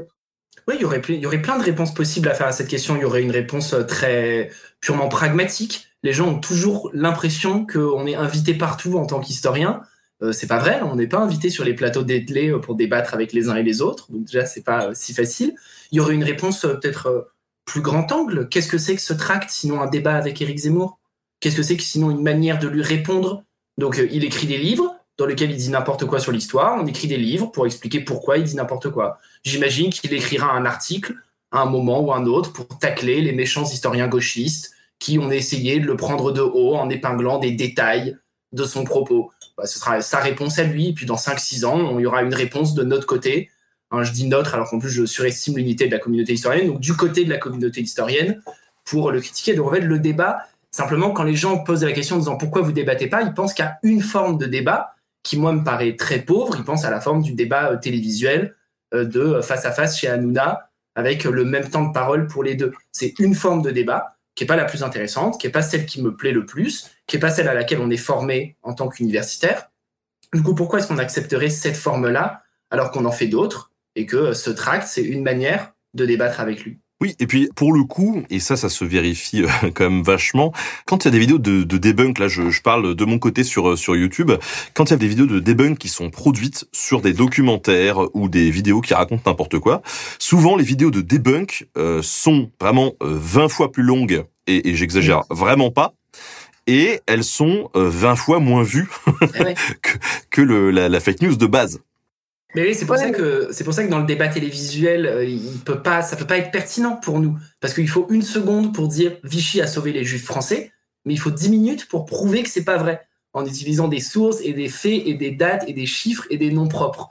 Et du coup, bah oui, forcément, les dix minutes, c'est long, c'est pénible. Soit on les aura pas dans le débat télévisuel, soit ça va être coupé, soit ça va pas être retenu, soit en face la personne va reprendre la parole pour glisser sur un autre sujet. Et en plus, Eric Zemmour est très fort à ça. Hein. Je pense à son intervention il y a quelques semaines euh, face à Alexis Corbière, dans lequel Corbière lui demande euh, Mais euh, dans les programmes français, vous avez dit que les programmes français étaient anti-français. Qu'est-ce qu'il y a d'anti-français? Et où Éric Zemmour rebondit de sujet en sujet sans jamais répondre à la question, parce que c'est très dur d'épingler sur un point précis. Donc là, clairement, effectivement, tu as raison. prouver, c'est toujours plus long que simplement balancer des idées en l'air. Surtout quand en plus on sait qu'elles sont fausses, donc on peut de base s'affranchir de la preuve, s'affranchir de l'historiographie on n'a pas besoin d'apporter les preuves. Alors qu'en tant qu'historien, on l'a fait combien de fois depuis le début de, ce Twitch La phrase qu'on répète le plus, c'est attention, c'est plus compliqué. parce que c'est vrai, on peut pas vous apporter des réponses simples. L'histoire, c'est compliqué sur plein de points. Et donc, il faut le temps de rentrer dedans. C'est pour ça que heureusement qu'il y a des vulgarisateurs et vulgarisatrices qui œuvrent à la rendre un peu moins compliquée. Mais même ça, euh, tu es bien placé pour savoir qu'on ne peut pas euh, abréger les choses dans un contenu trop court. L'histoire, ça reste dense et compliqué. La fameuse question, est-ce que débattre avec, euh, avec Zemmour et donc du coup produire ce genre de papier, c'est pas lui donner de la visibilité aussi? Ça, c'est une question qu'on s'est tous beaucoup posée, je pense, tous et toutes. Et, euh, et, il me semble qu'une des réponses qu'on a apportées, c'est que ce tract, il arrive maintenant, il n'arrive pas il y a deux ans. Euh, il arrive à un moment où il est déjà candidat et où en fait la mayonnaise est déjà montée, quoi. Donc on n'apporte pas grand-chose. Ouais, c'est une vraie question. Hein. Quand on a commencé à réfléchir à ce tract, il y a un certain nombre de collègues qui ont dit qu'ils ne voulaient pas intervenir sur ce mode-là parce qu'ils trouvaient que finalement ça faisait son jeu, que ça lui donne de la visibilité. En plus, c'est plus que de lui donner de la visibilité, on lui donne vraiment de l'eau à son moulin. Parce que vu que l'un des éléments de sa rhétorique, c'est regarder les méchants historiens sont contre moi, parce que moi, je vous dis la vérité. En écrivant un livre dans lequel on dit euh, les méchants historiens sont contre lui, d'accord, il est hyper content. Je pense que lui, il se frotte les mains en disant euh, parfait, je vais pouvoir m'en servir pendant deux ans pour dire vous voyez, il y a vraiment une cabale d'universitaires qui veut ma tête. Donc, c'est des vraies questions. Euh, voilà, je vous dis, il y a des collègues qui ont préféré ne pas écrire euh, je reconnais la légitimité, euh, vraiment, je respecte, même, vraiment, je respecte et j'honore cette démarche. Moi, je pense qu'on a toujours quand même intérêt à un moment à dire qu'on n'est pas d'accord, à dire stop, à prendre la parole, ne serait-ce que parce que sinon, bah, on la laisse. Ce qui est toujours un peu dommage de laisser la parole. Oui, une parole qu'il a, qu'il a d'ailleurs dans énormément de médias. Il est, il est absolument partout. Je pense que de tous les candidats euh, c'est celui qui pourra le moins se, se, plaindre de ne pas avoir eu la, la parole. Et, et c'est pour ça d'ailleurs qu'on remercie euh, on remercie chaleureusement et ça va être totalement gratuit hein, euh, au passage. On remercie très chaleureusement Samuel Etienne de lui avoir donné la parole ce soir sur Twitch au début de notre émission parce que voilà c'est quand même vachement bien. Tout à l'heure il y a eu quelques propos un peu déplacés et tout ça donc il n'a pas fait long feu sur le Twitch mais qui nous a dit mais vous pouvez pas trouver des points d'accord historiques quand même avec Zemmour parce qu'on a l'impression que tout ce qu'il dit c'est c'est faux. Vous êtes un peu négatif en fait, là, on, a pointé des là où il y a des choses qui sont fausses et qui sont faciles à montrer et qui en plus ont un impact politique euh, lourd dans le discours général de Zemmour. Donc euh, voilà, Vichy, euh, je pense que voilà, on n'a pas besoin de redire pourquoi c'est politiquement très lourd et c'est en même temps très faux. Après, ça ne veut pas dire que tout ce qu'il dit est aussi faux que ça. Par exemple, euh, un des points sur lequel on a pas mal discuté, c'est Jeanne d'Arc. Jeanne d'Arc, il euh, n'y a, pas de point sur lequel il ment. Il n'y a pas de point sur lequel c'est objectivement faux. Euh, après, la réutilisation qui fait de la figure est problématique à un certain nombre d'aspects, mais là, on est plutôt du côté de l'interprétation et pas vraiment du côté des faits. Ouais, et puis bon, je sais pas, ça, c'est un argument que j'entends effectivement assez souvent sur Twitter. J'ai toujours trouvé que c'était assez limité euh, comme argument euh, parce que d'un côté il est bon je peux entendre sa pertinence euh, bon quand voilà quand il y a un aliment quand il y a une pomme moisie au milieu d'une corbeille de fruits on jette la pomme et on mange le reste. Mais après enfin on va on va pas s'amuser quand un plat il a tourné à séparer en disant ah telle partie elle est encore bonne. Et là je peux grignoter un petit truc. Ah non je vais pas jeter mon gratin de pâte parce que là il y a un quart du gratin que je peux manger quoi. Bon là c'est un peu ça. On est quand même face à un discours qui est vraiment moisi fondamentalement, et en plus, encore une fois, qui est moisi volontairement. C'est pas juste un discours qui serait faux parce qu'il est un peu périmé et qu'il est pas très bon, comme il y a plein de livres pas très bons qui sortent chaque année. C'est un discours qui est volontairement pas bon. Quoi. Hmm. Donc non, moi je trouve qu'il n'y a pas d'intérêt à chercher des points d'accroche ou des points de convergence historique. Des livres d'histoire, il y en a je sais pas combien de centaines qui sortent par an, qui sont formidables. Des romans, euh, des livres, des séries historiques, il y en a plein. On a vraiment autre chose à faire que de chercher euh, ce qu'il y aurait de bon à sauver dans la prose d'Éric Zemmour. C'est ce qu'on disait au tout début de l'émission, en fait, c'est que ces manipulations ou ces mensonges, c'est systémique et c'est au cœur de sa pensée. Et sur des points aussi fondamentaux que euh, la guerre d'Algérie, Vichy, Dreyfus, euh, tout ça, en fait, c'est des choses qui font système. Alors oui, effectivement, il y a des points sur lesquels il ne va pas mentir, euh, mais pour autant, ça n'empêche pas que l'architecture d'ensemble, comme dit Florian, elle est, elle est fausse. Elle est faussée parce qu'il y a ces éléments qui ne marchent pas. Et puis la méthode, Catherine l'a dit tout à l'heure, la méthode, Éric Zemmour, il écrit l'histoire à coups, et ça c'est tout le temps, dans tous les chapitres, à coups de citations tronquées, de citations falsifiées, de citations attribuées à un auteur alors qu'elles sont pas de cet auteur, il confond quasiment systématiquement historiographie et source primaire.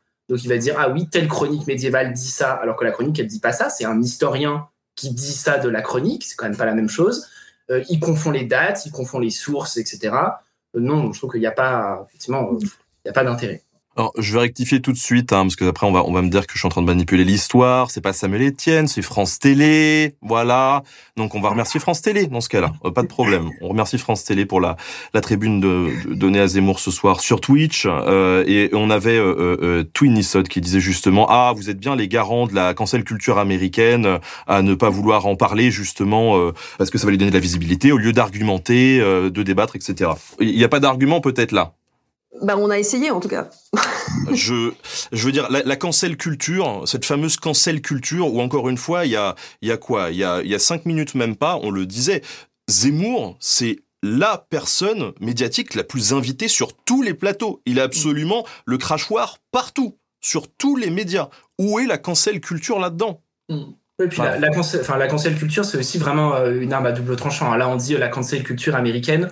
On rappellera hein, que pour le coup, la droite, y compris la droite dure, a aucun problème à manier des arguments de type cancel culture. En 1989, au moment du bicentenaire de la Révolution française, un Philippe de Villiers, euh, qui à ce moment-là n'était pas encore aussi connu que maintenant, mais quand même, hein, qui était déjà l'architecte du Puy du Fou, Philippe de Villiers, qui maintenant fait partie de la campagne de Zemmour, avait dit plusieurs fois qu'il fallait hein, bannir toutes les statues des révolutionnaires parce que c'était des assassins de masse et qu'il fallait brûler la statue de Robespierre et euh, virer la statue de Danton. Dès qu'on touche à la statue de Christophe Colomb ou de je ne sais quel esclavagiste, c'est de la cancel culture. Par contre, quand un homme politique de droite dit qu'il faut virer de la, statue de Robespierre, c'est pas de la cancel culture. Donc c'est vraiment un argument euh, très très limité. Oui, c'est oui, à deux vitesses. Revenons aux questions des, internautes. Euh, désolé, je perds mon sang-froid. Euh, on a Sazael qui disait est-ce qu'il y a une période qu'il évite d'aborder? Ou alors il aime toute l'histoire? Ben, on se faisait la réflexion qu'il parlait très peu de l'Antiquité, par exemple. Euh, il parle des, du 5e siècle. en gros, ça commence au 5e siècle avec la fin de l'Empire romain et, les barbares. Mais, euh, mais avant, euh, pas trop, du coup. Mm. Oui, il parle pas des Gaulois. Il reprend pas pour le coup ce vieux truc de nos ancêtres les Gaulois, de Vercingétorix, etc. C'est comme si là, c'était, si c'était trop. Là, c'est peut-être que c'est trop, c'est trop daté, c'est trop gros. Ça vraiment, c'est trop passé dans le débat public. Euh, pour le coup, euh, l'école a fait son travail, les historiens et historiennes ont fait leur travail. On sait bien maintenant que nos ancêtres les Gaulois, pas du tout. On sait bien que de toute façon, les Gaulois, pas du tout, parce qu'ils s'appelaient pas comme ça et qu'ils n'avaient pas de moustache, etc., etc.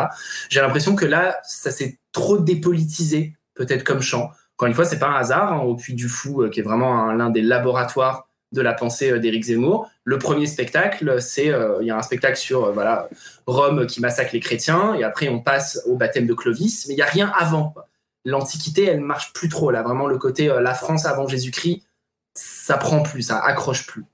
Mais c'est aussi parce que c'est avant Jésus-Christ. C'est aussi parce qu'un des fils conducteurs euh, des, éléments historiques qui reprend, c'est le christianisme. C'est vrai, mais il aurait pu, il aurait pu sans trop de difficulté euh, le faire en utilisant la même ficelle rhétorique que les médiévaux, c'est-à-dire de faire de tous ces païens des annonciateurs du christianisme. Quand les médiévaux récupèrent Virgile ou Aristote ou David comme tu l'as dit, euh, c'est des non-chrétiens qui deviennent des, quasiment des pré-chrétiens. Il aurait pu, hein. à la fin du 19e siècle, on y arrive plutôt bien. il y a des auteurs catholiques qui réussissent à récupérer les Gaulois. Mais ça marche plus trop, j'ai l'impression. Petite question justement sur, sur l'ouvrage en tant que tel. Vous êtes 16, c'est ça, dans le collectif? Oui. Et il y a 19 citations, notamment, qui ont été choisies pour euh, contrer les propos d'Éric Zemmour, en tout cas les clarifier. Comment est-ce qu'ils ont été choisis? Parce que euh, vous parlez de, de florilège, euh, en gros, on va dire, on va utiliser ce, joli mot concernant les erreurs historiques. Euh, pourquoi ces 19-là et pas d'autres? Bah, C'est les citations qui nous ont semblé les plus problématiques, celles qu'on pouvait qu'on pouvait prendre sans dénaturer la pensée de Zemmour. Donc justement, en n'essayant pas de prendre juste une phrase tirée de son contexte, ça vraiment, on, on l'a pas fait. L'idée, c'était de prendre euh, une phrase qui faisait sens dans un discours, euh, voire qui était répété. Hein. Parfois, il y, a, deux citations qui sont utilisées. Euh, et des, citations qui nous paraissaient à la fois, non seulement qui étaient fausses, mais qui paraissaient encore une fois structurantes de la, pensée d'Éric Zemmour. et après, je, pense que c'est peut-être aussi ça qui y a derrière cette question, c'est qu'on a travaillé en fait chacun a écrit euh, parfois une, deux notices. Il y a des notices qui ont été écrites à, plusieurs. Et ensuite, il y a eu un gros travail collectif de relecture Euh, tout le monde a tout relu plusieurs fois, euh, donc de réécriture aussi parfois. Donc c'est pour ça que les notices ne sont pas signées individuellement, mais que par contre on signe collectivement tout l'ouvrage. Oui, puis en fait il y avait plusieurs dates. Au début il y avait plus de dates, il y avait plus d'éléments, plus de citations. Et tout simplement il y a un travail de coupe, comme toujours quand on écrit un livre, parce qu'on est lag. On se rend compte que telle branche elle est un peu moins solide, que tel événement c'est moins intéressant, que finalement ce que dit Eric Zemmour d'Ibn Khaldoun, bon bah, c'est moins crucial que d'autres, ça mérite pas la même place. Donc on a aussi beaucoup coupé euh, mais voilà, vraiment pour dire que c'est pas du tout comme si on avait euh, épluché tout Zemmour pour trouver uniquement 19 erreurs et qu'on était très content. S'il avait fallu faire 10 fois plus, on aurait fait 10 fois plus. Par contre, ça aurait été un peu plus long et un peu plus lourd à lire. Donc l'idée, là, c'était aussi de faire court, comme tu l'as dit, puisque c'est un, un, livre qui est pensé euh, assez stratégiquement. Alors c'est une question qu'on a déjà posée, mais au début du live, on va la reposer parce qu'il y, a un certain nombre de personnes maintenant quand même dans le dans le chat et qui et qui nous écoutent. Et puis on voit encore euh, certains qui disent nota bene le justicier de l'histoire. Ah merci, c'est un titre, euh, c'est un titre. Je vais je vais le faire euh, graver sur ma pierre tombale. je pense que c'est c'est pas mal. Juste à côté du QR code qui vous renverra sur ma chaîne. Abonnez-vous, hein, nota bene. Bientôt 2 millions d'abonnés. J'ai encore besoin d'un petit peu de soutien pour y arriver. Je vous remercie. On a Galien qui nous disait donc, mais pourquoi les historiens reviennent sur Zemmour et jamais sur Yann Brossa ou Mélenchon, par exemple, sur le communisme. Voilà. Il y a des choses à débunker sur eux aussi. Et, pourquoi est-ce qu'on n'en parle jamais hein, dans les médias euh, Il y, a, un silence des médias là-dessus aussi sur, les, sur Macron et sur euh, le communisme. Et... Déjà, on n'en parle pas jamais. Hein. on en parle autant que, autant que les autres, quand ils le font, effectivement, quand Emmanuel Macron ou Jean-Luc Mélenchon ou n'importe qui dit une bêtise sur le Moyen Âge, les médiévistes interviennent sur les réseaux sociaux pour rappeler pourquoi c'est une bêtise, etc. Par pourquoi est-ce qu'on a l'impression de jamais entendre ça? Bah, Parce que tout simplement, ils le font moins souvent. Voilà, je suis désolé, c'est pas une question d'opinion politique, mais de fait, les écolos laissent quand même l'histoire médiévale largement tranquille. C'est rare d'entendre Yannick Jadot ou Sandrine Rousseau utiliser l'histoire de Clovis. Ils l'ont peut-être fait, je prétends pas avoir tout lu ou tout entendu, mais c'est quand même pas souvent. C'est rare qu'ils commencent un discours en disant hein, du temps glorieux de Clovis, Hein, donc voilà, bon, au passage, ne le faites pas. S'il y en a qui écoutent, hein, merci, laissez-nous tranquilles. Donc ne le faites pas, laissez l'histoire. Donc du coup, tout simplement en fait. Mais effectivement, quand euh, il y a euh, des, des, hommes politiques ou des femmes politiques qui euh, disent des bêtises sur l'histoire, on est là aussi pour le dire, pour intervenir. Le bouquin sur Zemmour, c'est pas le premier. Il y a eu des livres sur d'autres d'autres discours politiques. Mais encore une fois, ce qu'on a dit au début du live, c'est que c'est systémique, c'est structurel jamais un candidat, en tout cas pas depuis des années, n'a poussé aussi loin, aussi fort, aussi fréquemment le nombre de manipulations historiques. Ouais, pour, pour donner des, des, cas concrets, euh, quand Emmanuel Macron a parlé de l'esclavage comme euh, crime contre l'humanité, euh, il y a des historiens qui en ont discuté. Quand Jean-Luc Mélenchon a utilisé la Révolution française à la dernière présidentielle, là aussi, il y a des historiens de la Révolution française, qui, beaucoup qui, qui en ont discuté. Euh, quand Bruno Le Maire euh, parlait du Moyen Âge, euh, il me semble, il y a encore quelques temps, c'est pareil, ça a été, ça a été discuté. Donc non, non, on, en parle. Mais il y a ce côté vraiment systémique chez, chez Zemmour. Pour des médiévistes que vous êtes, quel regard portez-vous sur cette fascination de, de l'extrême droite au sens large, hein, ça dépasse Zemmour, sur un, Moyen Âge fantasmé? Et pourquoi cette période, votre période, est-elle la source d'un tel attrait pour cette frange politique-là? Ouais, c'est une question euh, passionnante. Il y a beaucoup de recherches actuellement dessus. Hein. Il y a euh, effectivement, euh, c'est pas du tout un phénomène franco-français. On le retrouve beaucoup dans les pays anglo-saxons, par exemple. Hein. Il y a d'ailleurs un livre de deux médiévistes américains, Amy Kaufman et Paul Sturtevant, pas traduit en français encore, qui s'appelle The Devil Historian, qui se pense précisément sur ça, hein, sur la, la manière dont l'extrême droite réutilise, revendique, réapproprie le Moyen Âge. Alors pourquoi C'est une question hyper longue, hyper foisonnante, mais hyper longue. Il y a plusieurs éléments simples de réponse. C'est que le Moyen Âge, c'est une période très longue, très touffue, donc on peut y mettre tout ce qu'on veut dans le Moyen Âge. Hein, euh, euh, c'est ce qu'analyse bien euh, un médiéviste italien qui s'appelle Tommaso di Carpegna Falconieri. Et Catherine, je pense que c'est le livre que tu as pris, voilà, si je ne me trompe pas. J'en ai reconnu la tranche dans un livre qui s'appelle Médiéval et militant et qui montre bien qu'on peut avoir à la fois un Moyen Âge gothique, un Moyen Âge celtique, un Moyen Âge des druides, un Moyen Âge des cathédrales, un Moyen Âge des princesses, un Moyen Âge des croisés, etc., etc. Donc en fait, c'est un immense réservoir dans lequel on peut tout trouver, y compris un Moyen Âge islamophobe, masculiniste, raciste, si on veut le chercher, parce que il est là. On n'a même pas besoin d'inventer les sources. Oui, il y a eu des croisades, oui, il y a eu des pogroms, etc. Euh, ça existe dans la période médiévale. Euh, et après, donc il y a plein d'autres éléments de réponse. Ça a été beaucoup utilisé euh, au 19e siècle pour forger les différents nationalismes. Ça a été beaucoup utilisé pendant les guerres mondiales où il y a une utilisation très fine euh, de l'image de la croisade. Tu, parlais de William Blanc tout à l'heure. Il a beaucoup travaillé sur ça, hein. la manière dont on s'est servi dans les deux camps d'ailleurs. Hein, pendant la deuxième guerre mondiale, il y a d'un côté, Churchill dit c'est la croisade contre les nazis, et de l'autre, on appelle la division Charlemagne pour les envoyer combattre contre les Russes. Il y a une utilisation du Moyen Âge très forte qui nourrit euh, l'extrême droite et qui est remise à jour, on va dire, depuis une dizaine ou une quinzaine d'années euh, sous le feu de euh, l'islamophobie, voilà, hein, qui remet la période médiévale sur le devant de la scène. Tu voulais dire quelque chose, Catherine? Non, non, bah, Florian a tout dit et je, juste je redis que ce livre-là, il est vraiment très, bien. Il se lit assez bien, euh, il me semble, et ça traite pas simplement en fait de, l'extrême droite. Donc, euh, on y trouve aussi des réutilisations euh, de gauche ou d'extrême gauche, et c'est assez intéressant de voir que bah, c'est pas les mêmes éléments, et ça revient exactement à ce que Florian dit, à savoir que c'est un réservoir où on peut projeter en fait énormément de choses. Il y a Lucie qui nous demande dans le, dans le chat, est-ce que vous avez la sensation que la parole académique, euh, si tant est qu'elle soit uniforme, on en parlait tout à l'heure, bon, pas trop, euh, est en danger même au, simple plan de vos opinions et comment est-ce qu'on peut rectifier ça Mais est-ce qu'elle est en danger cette parole?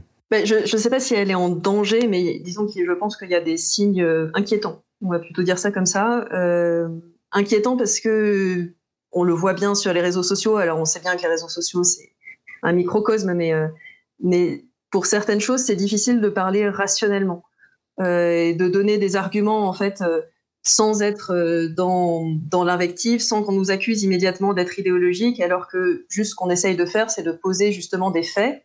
Ensuite, on peut interpréter, mais voilà, c'est toujours ce qu'on disait, on essaye de poser un certain nombre de choses pour pouvoir ensuite éventuellement interpréter. Et donc la parole, juste cette couche de faits là, elle est difficile à poser. Et ensuite, je pense que la parole académique, elle est, contestée euh, aussi parce sont. Disons que quand on conteste l'autorité, on conteste euh, un peu tout en bloc. Et là, en l'occurrence, ça, conteste aussi euh, l'autorité que les. Avec beaucoup de guillemets, hein, mais que les, universitaires peuvent avoir comme détenteurs d'un savoir. Voilà. On sait bien, et on l'a dit au début de l'émission, que justement, nous, on essayait de ne pas être juste dans cette position surplombante, puisqu'on pense que c'est pas forcément une position très saine. Euh, mais disons que ça peut conduire certaines personnes à remettre systématiquement en cause ce qu'on peut dire, euh, justement, dans cette remise en cause, disons, plus générale. Euh, donc voilà, je, pense qu'effectivement, c'est parfois, parfois un peu compliqué, il n'y a pas de remède miracle, mais je pense qu'une des choses qu'on essaye de faire, c'est c'est de parler de ce qu'on fait. Parce que voilà, tu le disais à un moment donné, la différence entre des actions de débunkage et puis au contraire des, choses, euh, du contenu, disons, à portée plus générale.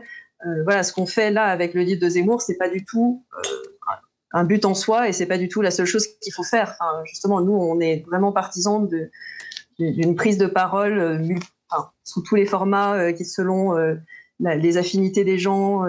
mais je pense que c'est important qu'on parle de ce qu'on fait euh, hors d'une période électorale quoi, aussi. Et c'est ce qu'on essaye de faire. Pour ajouter juste un tout petit élément, est-ce que la parole académique est en danger? Catherine a très bien répondu pour l'aspect politique, euh, sociétal. On peut quand même rappeler que oui, euh, si la parole académique elle est en danger, c'est aussi simplement parce que l'université publique elle est en danger, parce que faute de financement, de postes et d'une vraie politique éducative, les chercheurs et les chercheuses, pas qu'en histoire, là dans toutes les disciplines, croulent sous la charge de travail, sous les pressions diverses etc. Et donc, tout simplement, si la parole académique elle est en danger, c'est parce qu'il y a aujourd'hui de vraies raisons de craindre qu'elle devienne inaudible, faute de gens pour la porter. Donc là, pour le coup, il y a un vrai danger. Hein. C'est un moyen simple de faire taire les universitaires. Si dans 20 ans, il n'y en a plus, parce que c'est plus que des précaires multipliant les contrats courts, ce sera un moyen très simple de faire taire la parole académique. Est-ce que vous auriez quelque chose à, à, rajouter Là, on a encore cinq minutes pour l'émission. Quelque chose qui vous tenait à cœur, un message que vous vouliez passer peut-être aux gens qui nous écoutent? Oui, ce qu'on qu peut dire, parce qu'on l'a pas dit encore, mais on a pensé à ce tract donc pour être le plus accessible possible. Donc, on a pensé aussi à des complémentarités de forme. Donc, ce tract, il va être adapté en vidéo par euh, hein, ta collègue et consoeur youtubeuse Manon Bril, qui tient la chaîne hein, C'est une autre histoire. Et donc, il va faire une vidéo euh, sur le tract qui aura le même titre que le tract et qui reprendra chapitre par chapitre l'intégralité de la démonstration euh, qu'on mène, euh, vidéo qui sera disponible sur sa chaîne en même temps que la sortie du tract, hein, donc en fin de semaine. Donc c'est aussi un moyen de toucher des publics différents, se dire parmi euh, celles et ceux qui nous écoutent ou qui nous écouteront en rediffusion, euh, si tout simplement l'écrit c'est pas votre truc, ou si vous n'avez pas un accès euh, facile à ce tract parce qu'il n'est pas diffusé par chez vous, il y aura cette vidéo qui permet d'avoir voilà, la même chose que dans le tract, mais dans un autre format. Et il y aura aussi un PDF condensé avec un certain nombre d'éléments, reprenant là aussi la table des matières, mais de façon plus condensée. Donc on a essayé de de varier les supports, effectivement. Sinon, non, euh, je pense que peut-être le truc le plus important, euh, si on pouvait retirer de ça, c'est pas forcément que les gens euh, aillent lire le, tract, même évidemment on sera content si vous le faites, c'est pas la question, mais, mais je pense que ce qui est important aussi d'avoir en tête, c'est que nous, on essaye de transmettre l'histoire telle qu'on l'a fait euh, et, on aimerait bien, euh, si cette émission aura pu servir à quelque chose, c'est justement essayer de, vous montrer un peu qu'est-ce que c'est l'histoire, comment est-ce qu'on essaye de la faire et comment est-ce qu'il y a des discours qui ne sont pas de l'histoire. Et c'est peut-être ça la, conclusion que moi je voulais faire. C'est parfait, c'est beau. On vous rappelle, hein, euh, Zemmour contre l'histoire, 3,90€ chez Gallimard. Et tous les historiens qui participent à ce tract d'une soixantaine de pages le font euh, gratuitement. Hein. Ils touchent pas une seule thune puisque euh, tous les sous issus de, de, la vente de ces tracts sont reversés à une association qui aide les enfants handicapés. Est-ce que, en, dehors de cette publication et du livre que tu nous as montré, vous avez peut-être deux ou trois références bibliographiques à nous, à nous conseiller, à conseiller aux gens qui nous écoute. Euh, L'ouvrage de euh, William Blanc, Christophe Nodin et Aurore Chéry, donc je redonne le titre, hein, ça s'appelle Les historiens de garde.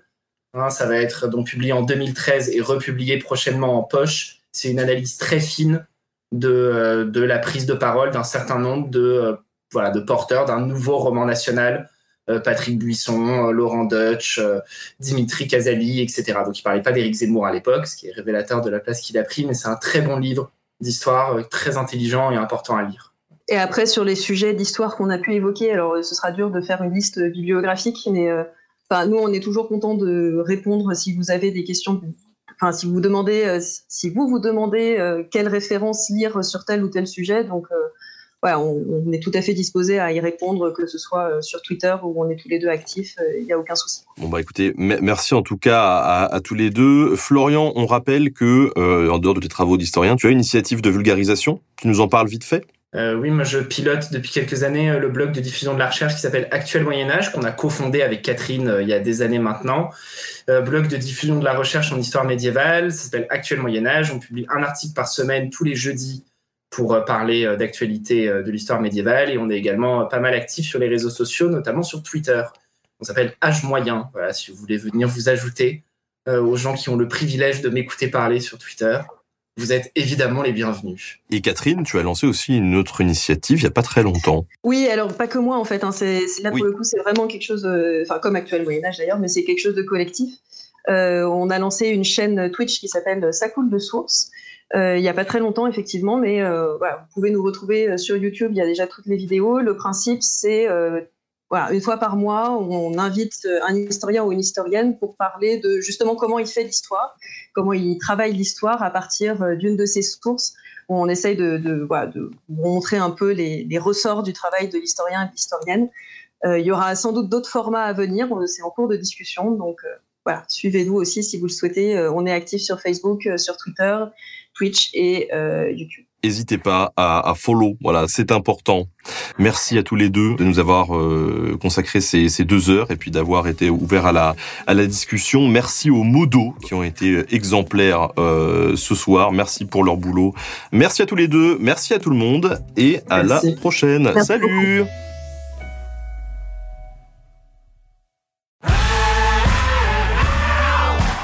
Vous avez aimé ce podcast, vous aimerez aussi mon autre podcast, Callisto, dans lequel je vous raconte des mythes et des légendes. En attendant que vous nous suiviez sur Castbox, Apple Podcast, Podcast Addict ou toute autre plateforme qui propose cette fonction, n'hésitez pas à vous abonner. Vous pouvez même nous laisser une note et, soyons fous, un petit commentaire, je le lirai avec plaisir.